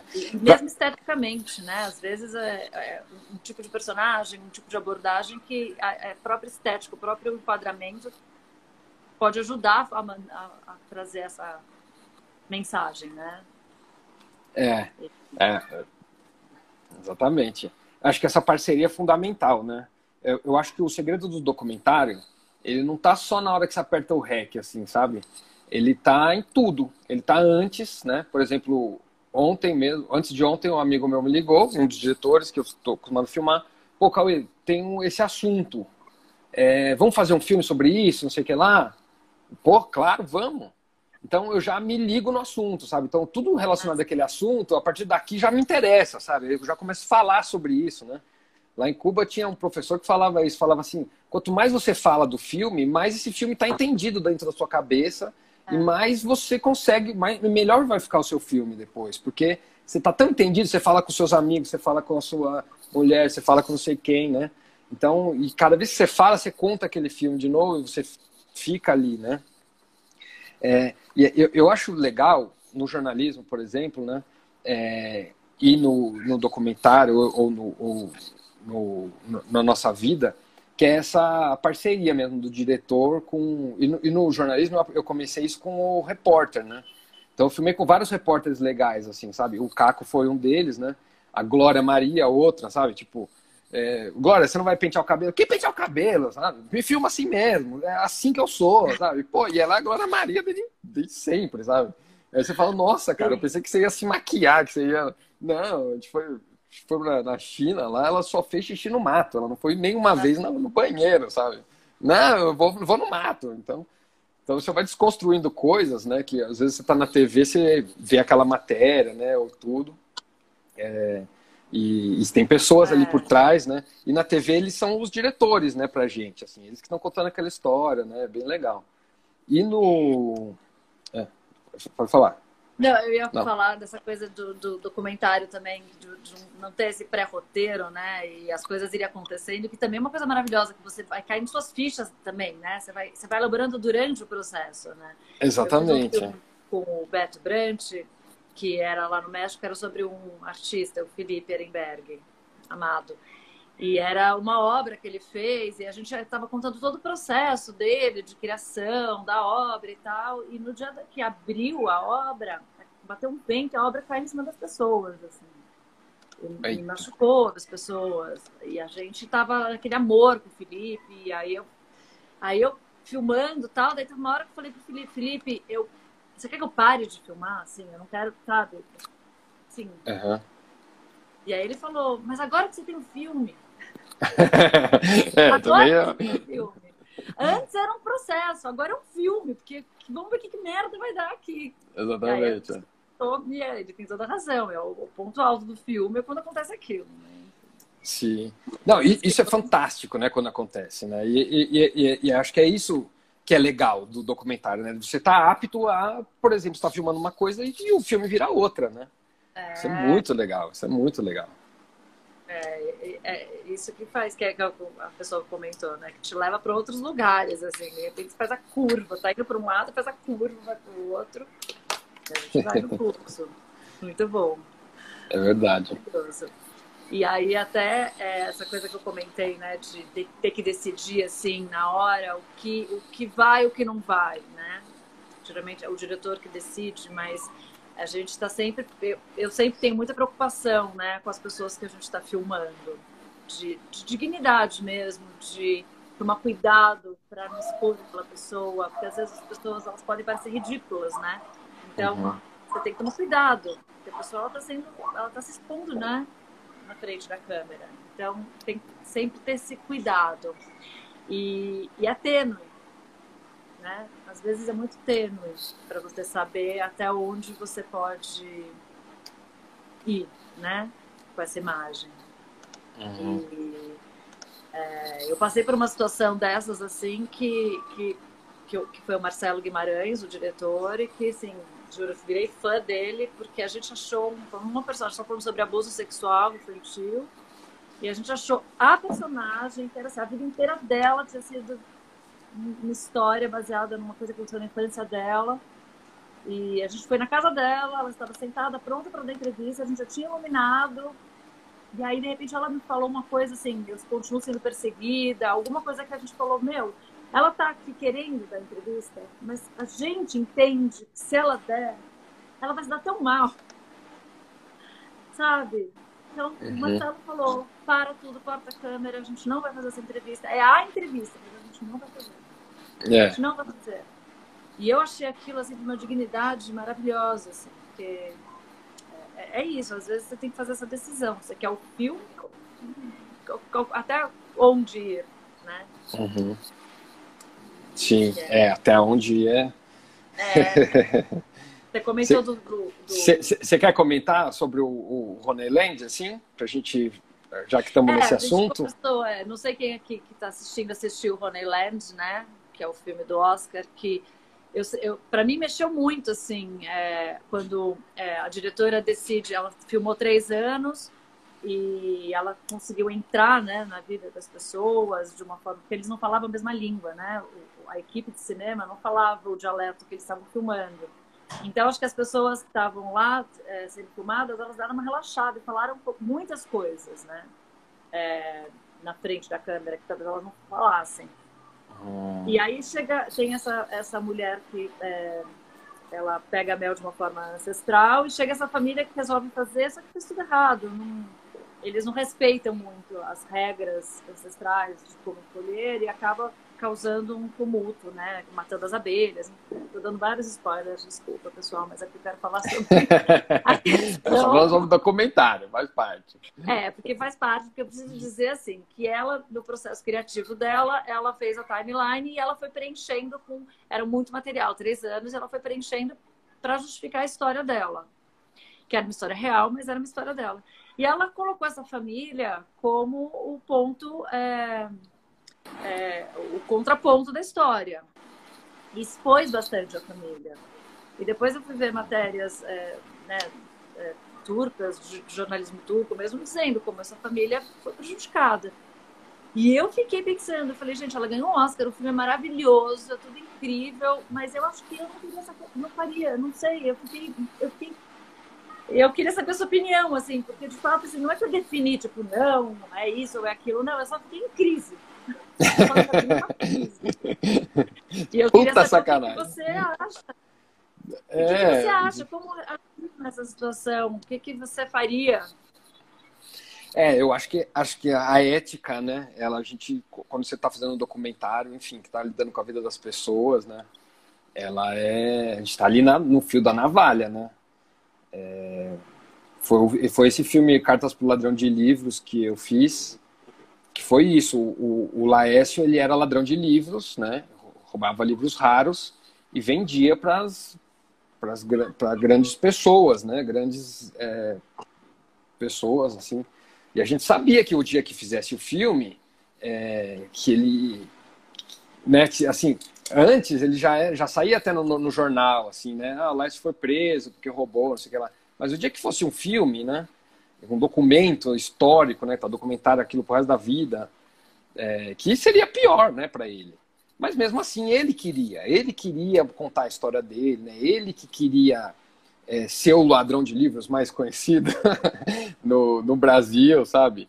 E, então, ok, assim, sabe? O, mas assim, o processo desse filme foi o, o, o Caju que ficou anos trocando cartas com ele, ele preso, e o Caju é, trocando cartas com ele para saber se ele gostaria de, é, de, fazer, de dar uma entrevista para uma revista e tudo. Mas aí, como ficou tanto tempo trocando cartas, essas coisas, é, o dia que o Lécio saiu, a gente pegou uma 5D e fomos lá fazer uma entrevista. Começamos a fazer um esboço do filme. E aí esse filme virou. Aí a Boutique Filmes depois entrou. É, e aí sim, né? Veio uma produtora por trás, né? E aí é, virou um filme legal, assim, pra gente, sabe? É, e aí foi mais fácil de fazer, né? Foi organizadinho, tudo foi, foi lindo. O filme foi. Mas, mas tinha essa, esse lance da ética mesmo, né? Até onde a gente pode explorar a vida do Laércio e tudo. Mas, mas foi super conversado com ele. Inclusive, acho que no primeiro corte, alguma coisa assim, tinha essas conversas, né?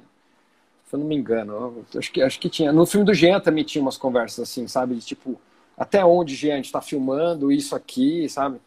É, mas é isso, né? Você está fazendo, sempre tem um lado, né? Sempre um lado, o outro, e sempre tem essa coisa do documentarista também de, de dele estar tá ali ou não, né? Dele cutucar, né? Ou não. Não, e tem o poder da câmera, uma coisa incrível quando você liga a câmera, o que acontece na frente dela, né? Porque. Exatamente. É, assim, mexe muito com as pessoas, né? É, as pessoas ficam. É, eu, eu, acho que é diferente de uma pessoa para outra, claro, mas assim, elas realmente têm um lugar onde elas querem contar a história. As pessoas querem contar a história dela. É, elas querem ser ouvidas, né, elas né? Muitas vezes. Né? Querem ser ouvidas. Então, quando você liga a câmera, coisas maravilhosas acontecem na frente dela, né? É. Que às vezes com um papo assim mais informal não, não vai, mas você liga a câmera, coisa pá, acontece. É. é verdade. Eu vi o seu filme o, da, da usina, Jaci. Jaci. Gente, eu fiquei apaixonada pelo fim daquele filme. Aquela mulher. eu vou dar spoiler para quem não viu, né? Dia dos spoilers, mas nossa, o que, que é aquele fim daquela mulher chorando? É, não sei se a gente conta aqui um pouco, mas é, é, ela se abriu, foi isso que aconteceu, né? Ela sim, sim. totalmente. Ela estava sofrendo de amor, né? Uhum. Chorando de amor, escrevendo cartas de amor e totalmente sim. exposta, né? Exatamente. É. Ah, o Jaci foi muito legal de fazer esse projeto, assim. Foi bem quando eu voltei de Londres, eu tinha feito o Triunfo, e aí eu fiz. Aí apareceu o Jaci. O Jaci já era um filme que eles já estavam filmando, assim, é, da Repórter Brasil. Então, já tinha ido uma, é, o, o Marcelo Min, que divide a fotografia comigo, ele já tinha ido com a Ana Aranha e feito algumas viagens também. E aí eu entrei, fiz, fiz algumas viagens e depois eu, mont, eu ajudei a finalizar o filme, mais fazer a cor. É, tinha muita coisa filmada errada, sabe, torta, umas coisas assim. Aí eu dei uma, uma ajudada ali. Mas é um filme muito sensível, muito legal. E é um filme é, que ele só conseguiu chegar ali nesse lugar que você está falando, nesse final, porque era uma mulher entrevistando, sabe? Era a Ana Aranha ali, uma jornalista super sensível, com essas mulheres, né? É, então, é, ele, ele, chegou num lugar muito bacana, que até isso gostaria de falar também, da gente puxar o assunto, que tem lugares, né, que as mulheres chegam mais fácil que os homens, né? Acho que tem, tem lugares que os homens chegam e, e tem lugares que mulheres é, chegam também, né? E, eu acho que cada filme é um filme mesmo, assim, quando às vezes, né, vamos escolher um fotógrafo mulher, um fotógrafo homem, enfim. Mas é, acho, acho que o Jaci tem muito isso, assim, de porque a, aquelas mulheres elas não iam se abrir para mim, por exemplo, sabe? Para mim, para o Caju, sabe? Até iriam, mas é, não da forma, forma, que foi, é, de outra forma, sabe? Por quê? Porque elas são prostitutas, né? Os homens, quando chegam, é, já chegam com uma outra intenção, né? Então elas já falam com eles de uma outra intenção, sabe? Então, então eu, eu acho muito importante esse lugar, assim. Inclusive esse filme do agrotóxico que eu tô fazendo agora é com a Ana Aranha também. E é um, um filme é, super feminino, super bonito, sabe? Com a criança, né? e com a mãe, e com a avó. Nossa, é, é, e é isso. E só entregaram, e só deram daquele jeito porque foi para uma mulher, sabe? É, seria outro filme se, se eu tivesse lá fazendo, ou, ou se, eu poderia até estar na câmera, mas se eu estivesse dirigindo, enfim, né? Aí, é. entrando nisso, eu queria saber é, sobre que você, você é membro da, da DAFB. Me conta um pouco isso, para a gente saber o que, que é isso e a gente ficar mais inteirado aí da. A DAFB é um coletivo de mulheres e pessoas transgêneras é, do departamento de fotografia. Então ela é bem abrangente, assim, né? É, uhum. Tem tem assistente de câmera, tem é, elétrica, tem maquinária, todo mundo que trabalha com é, com o departamento de fotografia, né? E uhum. tem mulheres cis, mulheres trans, homens trans, então, é... enfim. E ele apare... o coletivo apareceu é... por causa de uma produtora que fez um, um... eles tinham um, um blog, não sei direito, um site, enfim, e eles falaram novos, os novos fotógrafos. Quem são os, os 10, 20, sei lá, novos fotógrafos jovens que estão estrelando, não sei o quê, e só tinha homem. Só homem. E aí começaram a criticar, tipo, gente, como assim? Não tem uma mulher, tá cheio de mulher e tal. E a produtora respondeu, tipo, não, mas a gente não conhece essas mulheres. Eu não conhece essas mulheres, então vamos organizar, né? E aí se, é, algumas meninas se juntaram e começaram a, a, a incorporar é, todas essas pessoas que estavam meio soltas e que de fato não tinham muita representatividade. E montaram esse coletivo que virou um site maravilhoso, porque é por cidade e depois é por, por categoria de trabalho. Então, assim, você acha tudo que você precisa, sabe? É, é muito bom mesmo. Daí tem lá é, o currículo de todo mundo. Eu não lembro exatamente o número, mas são mais de 500 membros pelo Brasil inteiro. Ah, que legal. É, Nossa, é bastante demais. gente. É, muita gente. E tem uma troca que é uma troca maravilhosa, assim, que é super horizontal. É... Todo mundo participa, todo mundo que quer participar, participa. Eu, na verdade, não sou muito ativa, mas é... eu estou sempre de olho no que, que elas estão fazendo e aprendo sempre muito. É uma troca gigantesca, assim. Já trabalhei com várias DAFs que eu nunca tinha trabalhado antes e fui trabalhar por causa disso e completamente apaixonada. Então, assim. Ah, que legal. Passo uma novo. coisa aí. que eu vou dizer assim, eu já ouvi muito na minha vida assim, ah, eu não chamei porque eu não conheço nenhuma fotógrafa mulher. Não pode mais. É só entrar e você vai ver que Tá tem. lá, né? pode escolher um homem, não tem problema, mas não pode dar essa desculpa. Sim, essa sim. desculpa não cola mais. Já Acho que foi. E, e outra coisa, aproveitar que a gente está aqui nessa, e como é que é ser diretora de fotografia, viajar, que é esses projetos que às vezes, e ainda ser mãe, né? Que você é mãe, né? É. Conta Me isso pra gente, essa. isso. Me perguntam muito isso. Você é pai também, né? Então você também Sim. pode depois falar como é que você faz. Mas é, eu, eu fui um pouco desencorajada, assim, é, antes de ter filho. E, e eu achava mesmo que ia ser muito complicado. E eu, de fato, quando meus filhos eram pequenos, eu, eu pus o pé, o pé no freio, dei uma parada. Não parei de trabalhar, mas eu não eu deixei um tempo de viajar que, era, que são os tempos mais longos, né? E depois eu voltei. E quando eu voltei, eles eram pequenos ainda. E, e eu não tenho, assim, uma regra para dizer, mas, assim, se tiver alguém aqui assistindo que seja jovem e que queira, dá. Dá para dar um jeito, tem que dar um jeito. Você monta uma rede de apoio, você conversa com seus filhos, os seus filhos entendem. Os meus filhos, às vezes, eu lembro, eles eram pequenininhos, choravam, eu falava, assim, essa é a mãe que vocês têm. Essa é a mãe que vocês têm, assim. Vocês vão ter que aprender a lidar com isso porque isso me alimenta, isso me faz viver e eu não vou deixar de fazer. E vamos começar a treinar. Vocês viram assistente de câmera, vão comigo. Exatamente. é. Vamos lá, vamos aprender. Então eu tenho um filho que edita, já tá editando. Ah, é? ah, legal. Falei pra ele, vamos, vamos juntar, vamos juntar, vamos junto, vamos fazer coisa, porque é, tem que juntar. Como que você faz como pai? É, a Vi- a Violeta quer, quer me ajudar de qualquer forma, mas ela tem seis anos, né? Ela não consegue, assim. Não, mas não tem jeito, né? Eu acabo viajando, peço ajuda pra minha mãe, meu pai, né? É, não- mas não tem jeito, é, joga, deixa com, as- com a, com a avó, né? Mas é de partir o coração, né? É, passar, às vezes, passa 20 dias longe, né? Agora ainda tá maior, tá com seis anos, mas quando era menorzinha, você ficava, ficava doido, né? É, com certeza.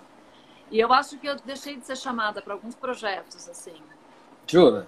Ah, acho que sim, acho que sim. Eu já ouvi algumas coisas, assim, de diretores falarem coisas assim que.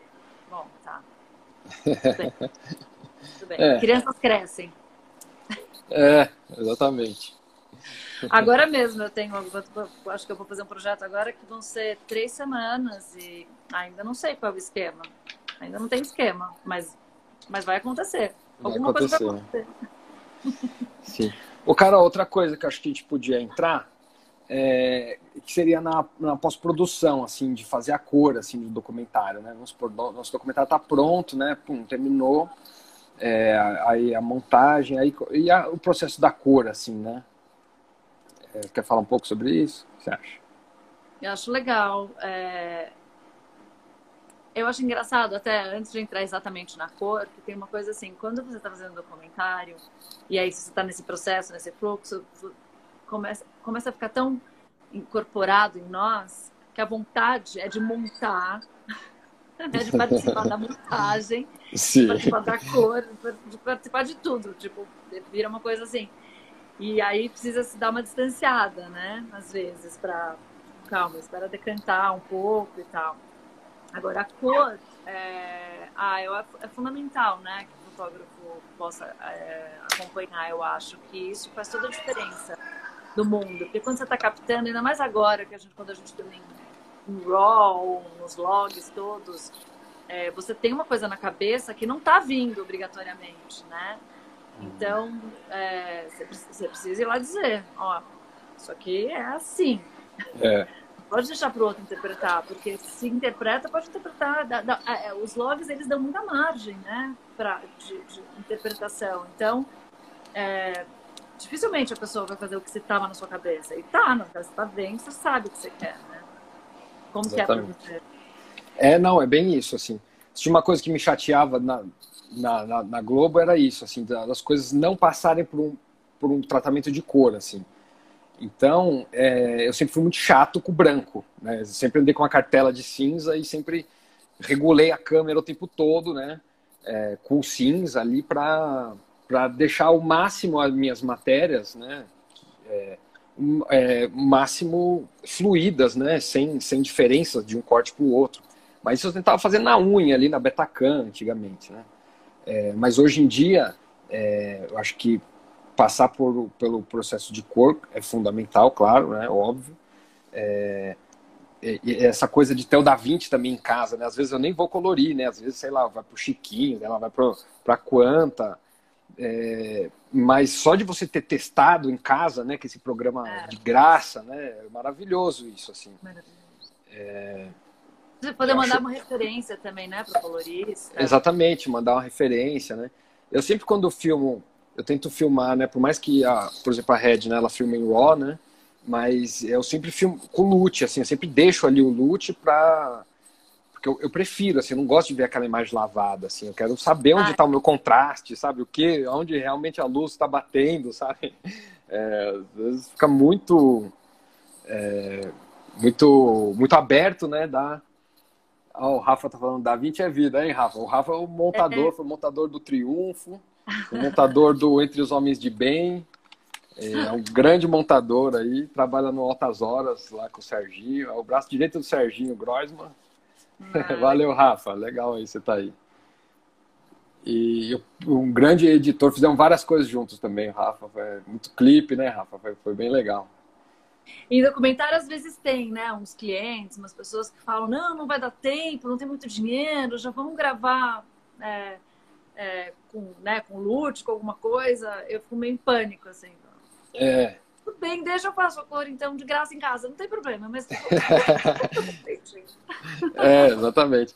Acho que, acho que demorou, né, para estar tá acessível, né? É isso que eu estava falando. Antigamente, né, tinha que ir lá e, e gastar uma grana, né, na, na Casa Blanca, né, enfim é, nesses laboratórios, que era realmente difícil, né? Hoje está mais tranquilo, né? E aí pular esse aspecto, essa fase, né? Ou, aí é, não fica tão legal, né? No, no, no final mesmo, né? É, total. Mas é. eu gosto de filmar em, em, lavado, assim. Eu não ponho, eu não ponho lote, não. Ah, é? É, cada um tem um jeito, assim, né? Cada um tem... É que no DaVinci você vai lá, depois clica e ele volta, né? Volta tudo de, ao normal de novo. Então, é uma maravilha. é uma maravilha mesmo. E você monta também, né? E, e uma, uma pergunta, né? Que, eu, que, assim, por exemplo, e como é que você faz com, com logagem, por exemplo? Porque documentário, a gente está lá filmando, do, rodando que nem um louco. Por exemplo, esse filme agora que eu fiz aqui, né, da, nesse da pandemia, que é, que é gringo, que é para esse lugar que eu não posso falar para onde que é, é, eles, eles mandaram uma, uma tabela, né? E eu, e, e eu tive que rodar 6 para 1 o tempo todo, assim, né? Então, na rede eu tinha três cartões, 120, 3, é, 6 para 1 dava 19 minutos por cartão. Caraca. Então, 19 minutos para eu entrar dentro da ambulância, entrar na, na, na, na, dentro da favela, entrar na casa da pessoa, aí ter o atendimento, aí depois desce o atendimento, coloca a pessoa na ambulância, leva a pessoa para no hospital, né? Então, 19 minutos foi, né? E três cartões, enfim. Como que você fazia? Não, então, eu a, a, gente eu ia guardando, né? e aguardando. É, voltou o filme, sabe? Isso que eu gostei, por um lado. Porque eu falei assim, pô, a, a, a lata do, do 16 tinha 12 minutos antigamente. E, e, era o começo da nossa conversa foi meio isso, né? Tipo, te dava um negativo de 36 para fazer duas matérias, vai lá e se vira. Então, eu, eu gostei por um lado. Eu falei, pô, só tenho 19 minutos, cara. Então eu ah. vou ter que selecionar direito aqui o que eu vou fazer, sabe? E mesmo assim fazer direito, né? É, tudo valendo, deu, assim. é quase tu... assim, valendo. É, valendo, né? E, mas enfim, mas aí, por exemplo, no, né, aí voltava, quem logava era o, o, o, Maurício, sabe? Assim, ele tava lá logando, eu tava com a personagem de novo, tudo. Mas é um trabalho, né? Essa logagem é. hoje. É. E muitas vezes está você, diretor, e quem tem que fazer é o diretor, ou você, né? Enfim, é um trabalho que tem que fazer, né? É, nessas equipes muito pequenas, assim, quando falam, olha, a equipe tem que ser muito pequena e tal, alguém para logar é uma coisa que eu tento manter, assim, sabe? Mesmo que a pessoa não entre, não fique no set, a gente leve o cartão, alguma coisa assim, porque, meu, para dar merda é um segundo, né? Assim, é muito. Exatamente. É, as pessoas não têm ideia, assim, de quanto aquilo é tenso. não, e quando você está fazendo muita coisa, é, né? Você está tá fotografando, você tá correndo, você tá na correria, ainda você tem que ir, aí você tem que checar os cartões, tem que estar tá tudo lá, aí você tem que ter certeza que você pode formatar o outro. Eu acho muito tenso. Eu fico é. muito tenso, assim. Então, sei lá, eu abro mão de outras coisas, mas a logagem eu prefiro que tenha alguém assim que faça. Agora, se não tiver, eu logo, né? É, exatamente. É. Porque é isso, às vezes, né? Ah, é viagem, né? Aí só a passagem aérea é cinco pau, né? Eu tava filmando em Rondônia, é cinco, seis mil reais, né? Aí, ah, então já corta o, o cara, né? Aí já, alguém vai ter que acumular isso, né? Alguém vai ter que fazer, né? É, não, e aí você filma o dia inteiro, daí você né, vai para lugares que são difíceis, carrega o tripé, carrega a câmera, carrega tudo, tal, chega à noite, aí você tem que logar, carregar as baterias, Exatamente. acordar várias vezes à noite para carregando bateria, para daí de manhã tá tudo carregado de novo, e você começa dois, dois shifts, né? Então é puxado mesmo, né? É. É puxado. Mas é, às vezes tem que fazer, não tem jeito. Mas eu, eu prefiro realmente tentar manter o, um assistente, ou alguém que o logger ou um assistente que faça essa logagem, né? É essencial, assim. É, é, é muito importante as pessoas, né, saberem assim que é, por mais que faça documentário, que a gente acaba acumulando funções, né? Enfim, mas não é porque a gente quer que acumule funções, né? Eu adoraria ter um diretor de arte, sabe? Fazendo documentário comigo. Pô, seria ótimo, cara, porque né, podia acrescentar um monte, né? É, mas enfim, muitas vezes não dá, né? É, mas é engraçado, porque quando a gente vê esse documentário assim, que você faz tudo, daí depois você vai para o documentário onde está tá uma equipe enorme, é maravilhoso, é uma delícia, assim, né? Uma delícia. Mas de vez em quando dá uma atropelada nas pessoas. Eu tô tão acostumado, né? É. Aí pega um tripé e muda de lugar, daí o gato fala, não, eu faço, calma. Eu que monto. Aí tá bom, monta aí. é, é, é legal delícia também. Um set grande, assim. Mas não vejo a hora, na verdade, de voltar a ter sets gigantescos, assim, com todo mundo, toda a equipe, todo mundo que, que junta, né? Porque a equipe também, trabalhar com uma equipe é uma coisa maravilhosa, né? Todo mundo em busca de uma. É lindo, né? Todo mundo em Sim. busca do momento. Objetivo ali é. Objetivo. Isso é, é muito lindo também, né? Tomara que volte logo. Legal. Pessoal, vocês querem fazer alguma pergunta aí? Se quiser, pode escrever.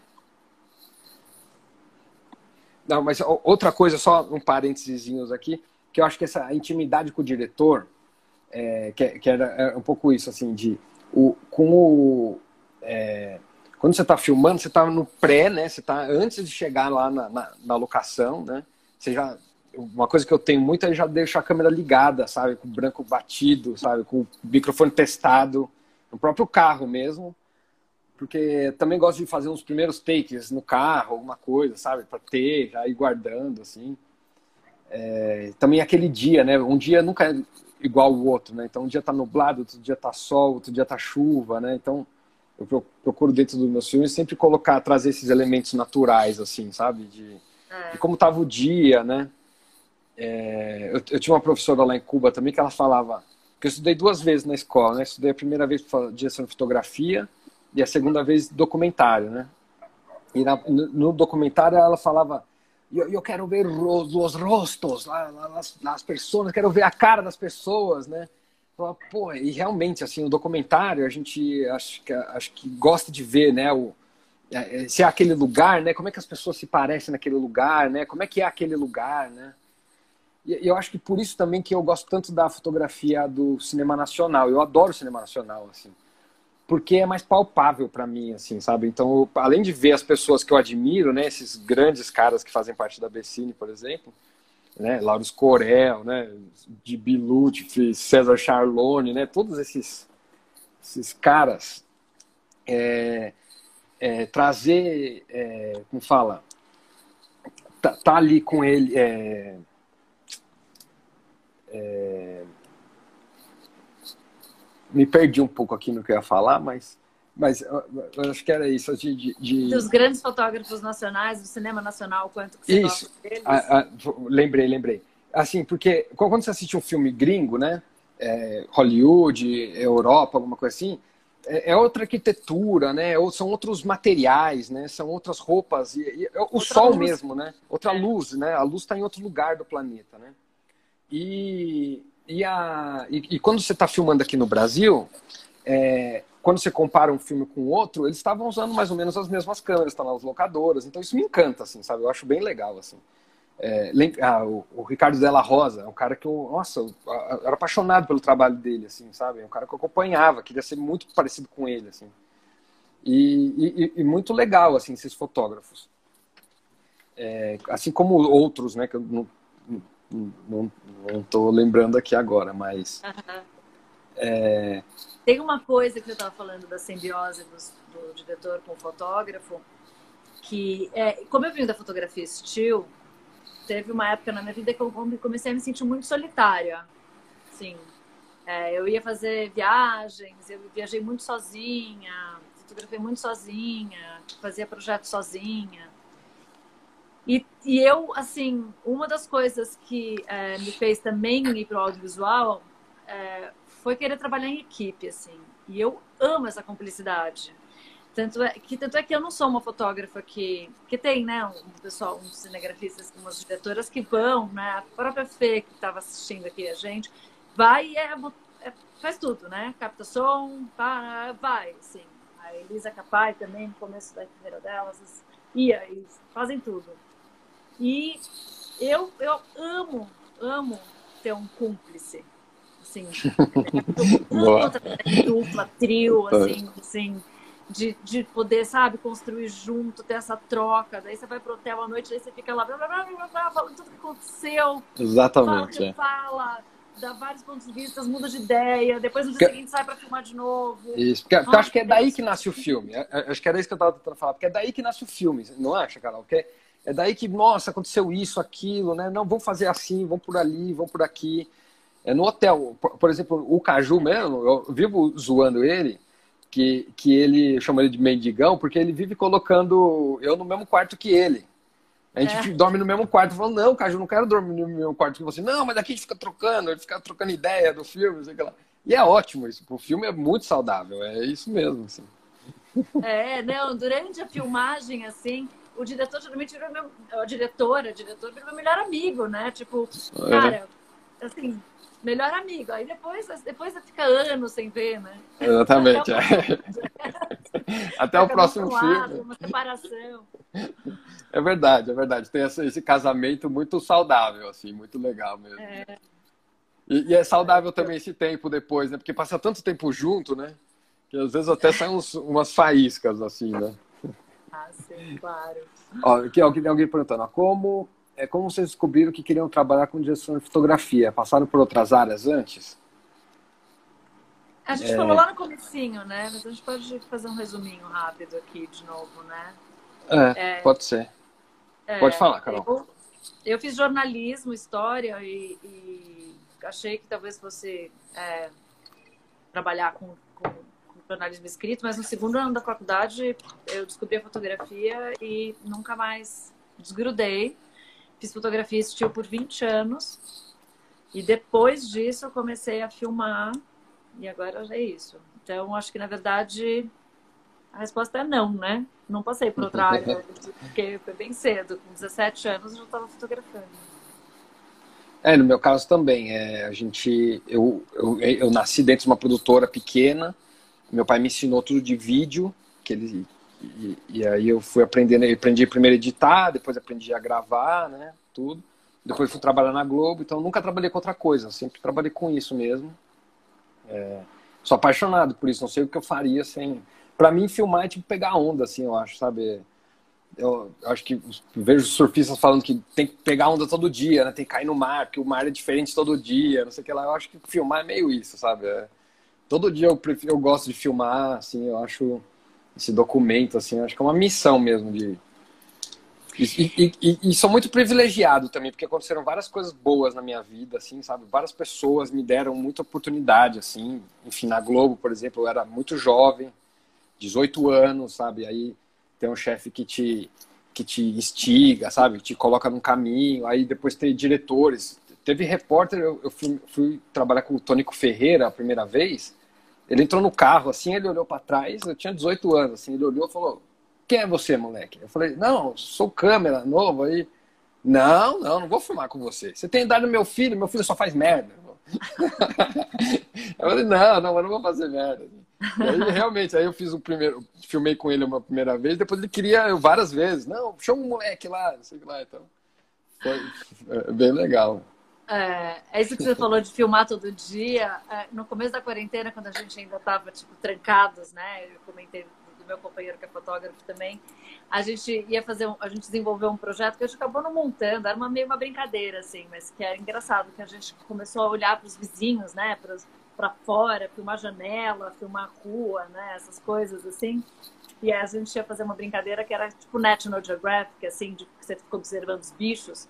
É. Ia fazer com uma, uma, uma, narração tipo do. Esqueci o nome daquele narrador da BBC, que é o, sabe? É, clássico, assim, tipo, o vizinho saiu, porque com esquilos, assim. Que isso? A gente não consegue não filmar. Tipo, para, para, quarentena, para um pouco, vai ler um livro. Não, é. não. Vai ter que dar qualquer coisa para filmar. É. Nossa, eu, eu, eu tô até meio cansado, porque realmente eu filmei pra caramba, assim, essa quarentena foi, foi saudável, assim. E fiquei com, com orgulho de fazer documentário, assim, porque me senti, é, sei lá, me senti é, numa missão, assim, sabe? Tipo, meu, alguém precisa sair lá para filmar isso aí que tá acontecendo lá fora, assim, sabe? E aí... E, e foi bom também o caso de ter a câmera, né? É, eu sei que muitos fotógrafos, né, que a gente ia até falar disso, né, Carol, mas é. acho, acho, acho, que tem muitos fotógrafos que não gostam desse lance de ter a câmera. Eu também não gosto. Para mim, eu poderia, gostaria que cada filme meu tivesse uma câmera diferente e tudo. Mas para mim veio o lance de, de como filmo muito tempo, né? Por exemplo, o filme do Jean mesmo, fiquei três anos e meio filmando. É, o filme do Amianto, passei um ano e pouco filmando o filme do Amianto.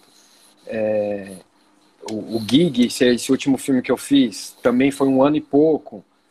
É, então, para você conseguir filmar com uma câmera boa é, e, e, alugar toda vez, é inviável, né? É inviável. Por mais que as, as, locadoras ainda façam né, algum desconto para a gente que faz documentário, que elas entendam tudo, mas é inviável. Eles preferem alugar a, a câmera para fazer uma propaganda do que um documentarista que vai colocar ela no meio da favela na pandemia, né? Por exemplo.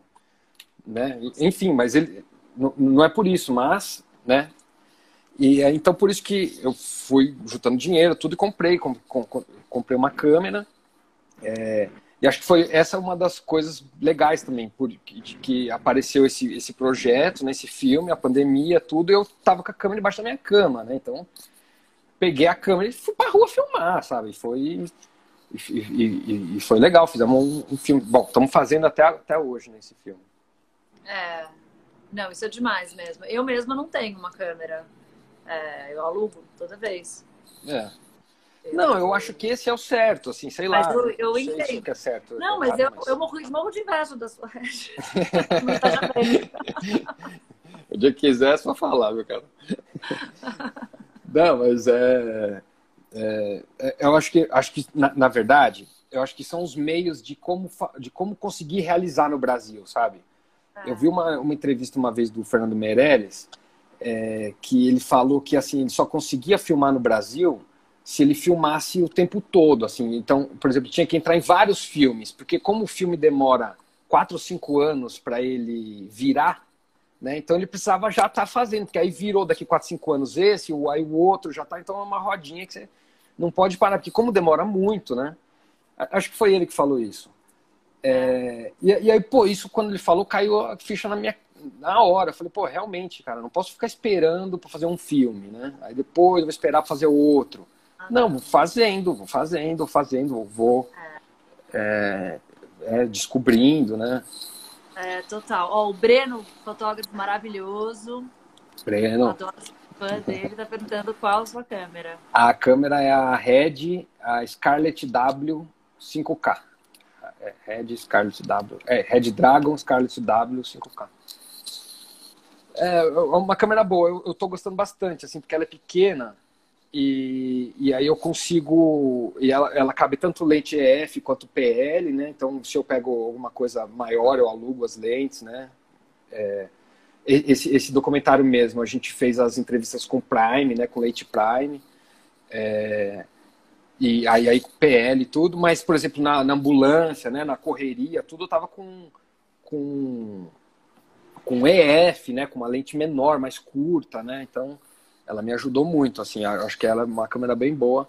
Acho que a Red podia ser melhor no áudio um pouco. A minha Red é a nova, ainda ela, ela já tem já os áudios da câmera, tudo, mas mesmo assim, às vezes eu gravo com lapela, ela faz uns tech, eu não sei, é tech, faz umas coisas assim. Mas como eu tô sempre com som direto também... É, isso que eu falar, você tá com som direto. Né? É, mas poderia não ter, sabe, sei lá, uma, uma criticazinha aí. mas... É. Mas todas Mas, elas, né? O som interno no segundo. Som... É, não, o som dela interno é muito bom, da, dessa rede é muito bom mesmo. O microfone dela, nossa, maravilhoso. É, mas quando eu coloco um lapela, sabe, no, no, outro canal, assim, no 1 e no 2, assim, às vezes está lá, aí faz um techzinho. Entendi. Bom, não sei, às vezes é um. um bugzinho, Essa né?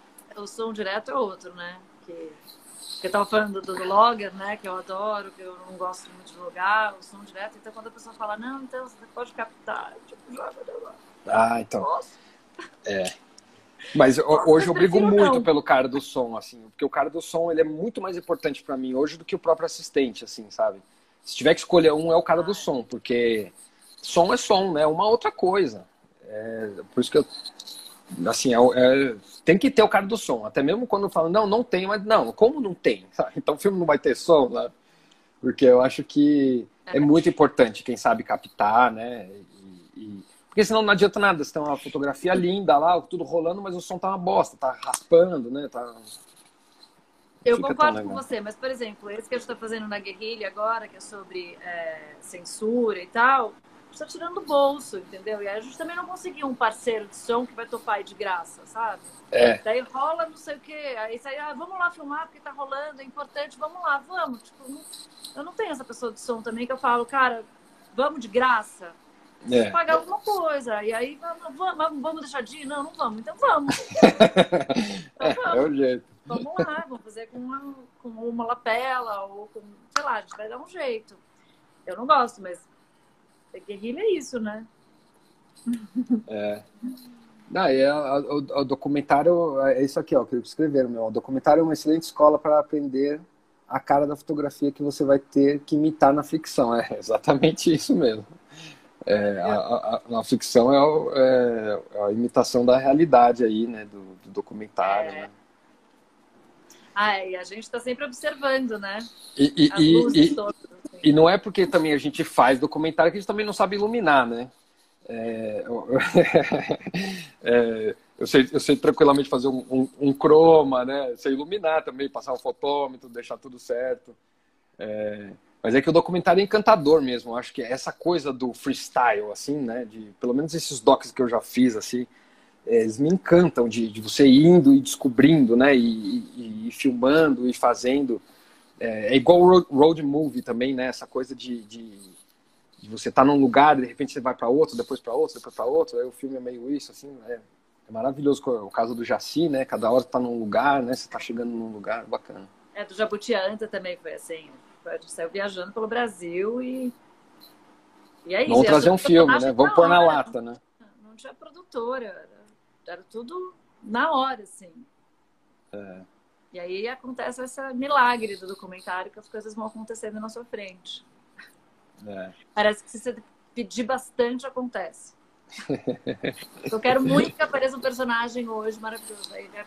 alguém me falar com você, tipo, com a história. Fala, ah. É verdade. Ó, o Henrique tá perguntando aqui do drone. E drone? Cara, isso é uma outra coisa, viu? É bom que, bem lembrado isso.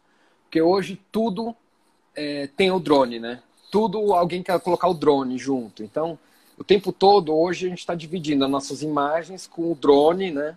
É, muitas vezes aí, com uma GoPro, aí muitas vezes ah, põe uma câmera 2 que é uma FS7, né? Então você já está com uma câmera de cinema, na primeira principal câmera, uma outra câmera, então é aquela salada mista, né? É, eu acho que o grande segredo é, é, é, equalizar meio que tudo, né? Então se todo mundo filma em log, né? É, ver a exposição, né? Porque às vezes o, o, o rapaz do drone também não, não deixar subexpor, né? super expor, né? É, então. Você opera drone? Eu, eu opero, mas eu não sou um operador, entendeu? Então, assim, ah, Cauê, dá para subir o drone? Ok, eu subo, faço uns takes, mas não sou um operador profissional, assim, né? Eu faço dentro do possível, é. mas não é minha, minha área, não. A minha área acho que é mais, mais a câmera mesmo. Eu, eu não vejo a hora acho que algumas pessoas podem ficar chateadas com o que eu vou falar, mas eu não vejo a hora das pessoas se acostumarem com essa visão de cima. Parar o deslumbre, sabe? É. As cenas drones, elas têm um propósito.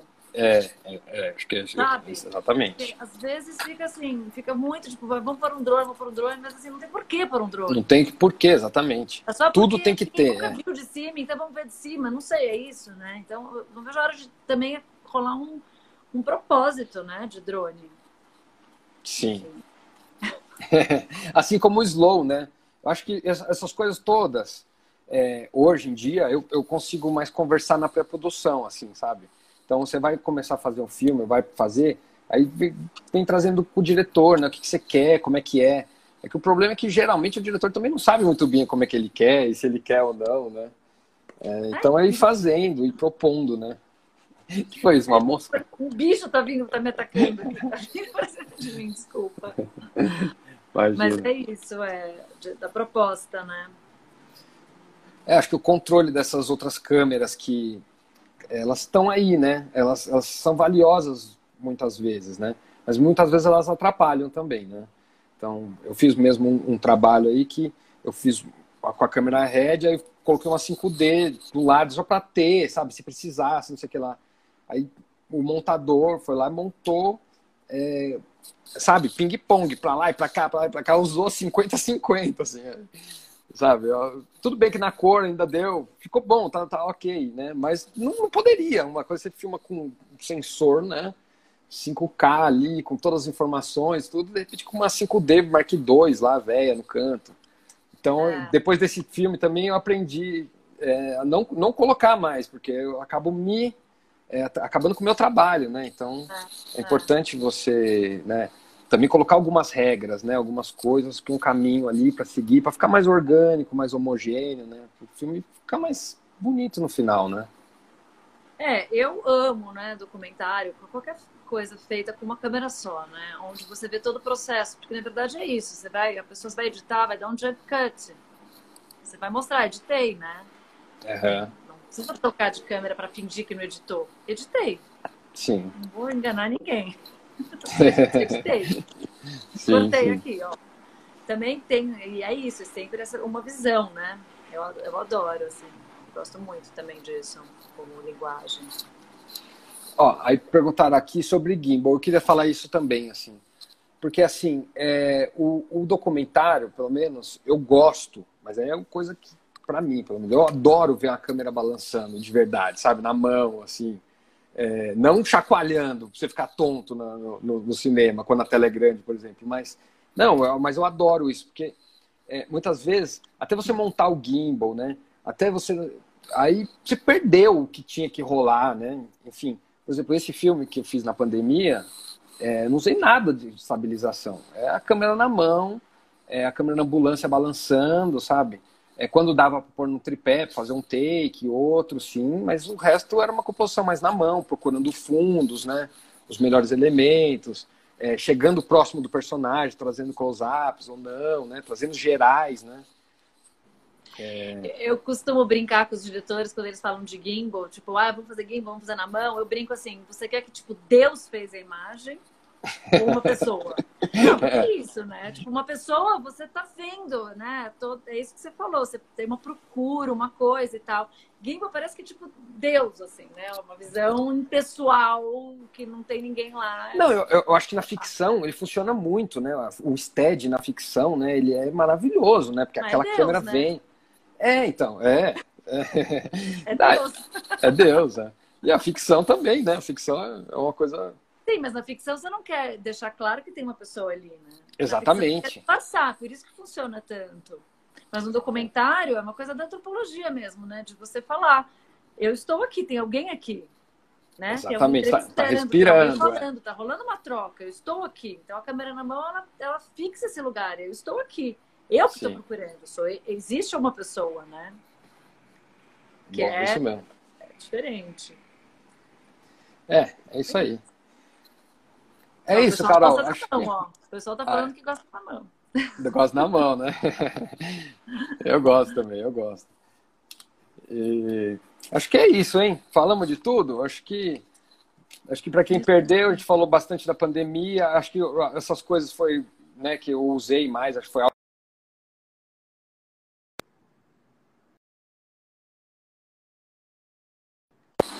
que Oi, me ligaram. Alô, voltou? É. É, máscara, né? Acho que foi foi na, na, coragem também. Espero que o filme fique legal. Eu fiz um filme também, um outro que eu esqueci de falar, que foi para Globoplay, agora na pandemia também, sobre a imprensa trabalhando. Não é imprensa, é sobre a negação, na verdade, da pandemia, assim. É um filme que tá para sair aí, também não posso falar muita coisa. Acho que sai até o final do ano.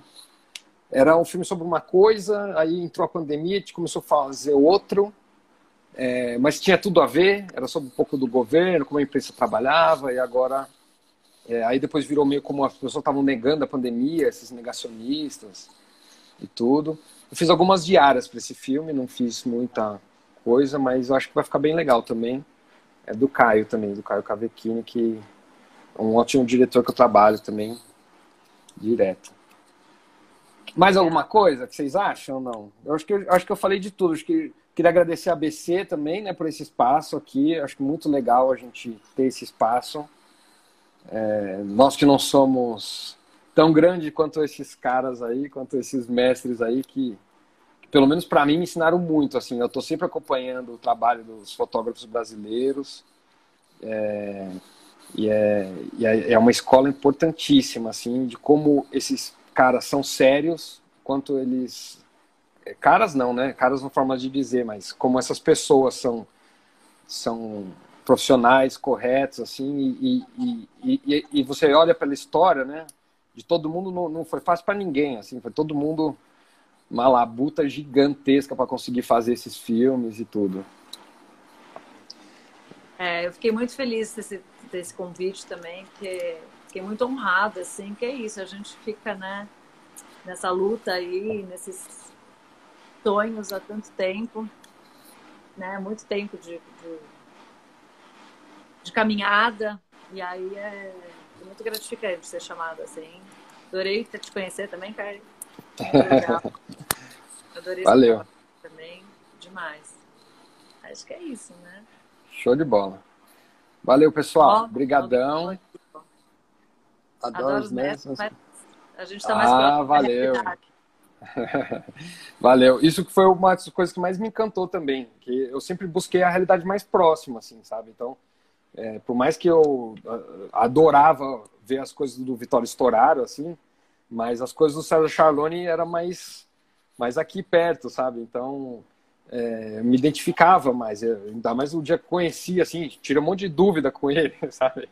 É, é, enfim, né? Com vários é, também. Eu... Teve uma vez que eu encontrei o Afonso Beato, eu estava com o Rodrigo Graciosa. O Rodrigo Graciosa é um fotógrafo do Rio e ele. Eu estudei em Cuba com ele, a gente, a gente dividiu o mesmo quarto, assim, né? E aí eu estava no Rio, na, no, no Baixo Gávea lá, e chegou o Afonso Beato, cara, aquele amigo do Afonso, tudo. Pô, a gente zerou a cartelinha de shopping tanto tomar e eu alugando o Afonso até o fim, assim, porque o cara é um conhecimento de pessoa. Na época era câmera 3D, assim, é, o cara estava totalmente antenado sobre aquilo. Então, é muito importante ter esses fotógrafos que eles é. trazem a gente para um caminho é, palpável, né? Um caminho. Eu acho que o Brasil é tão sem regras, né? E, e, e esses fotógrafos, bem ou mal, eles, cons eles conseguem trazer a nossa geração e eles também trazer um, um, um parâmetro legal, interessante para o cinema, eu acho.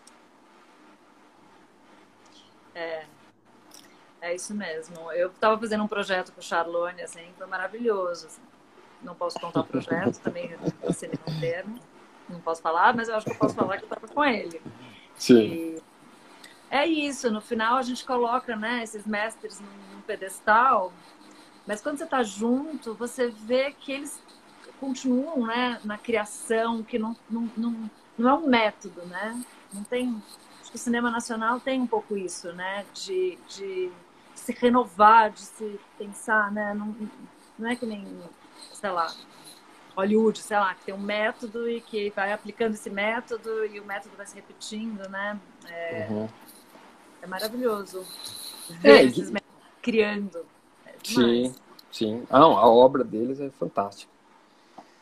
É, a gente não pode estacionar, a gente também tem que estar sempre é. se reinventando também. Sim, sim. Maravilhoso. Legal, pessoal. Foi ótimo. Muito obrigado. Obrigado também, Carol. Obrigada. Tchau, gente. Valeu. Tchau, tchau. Até a próxima.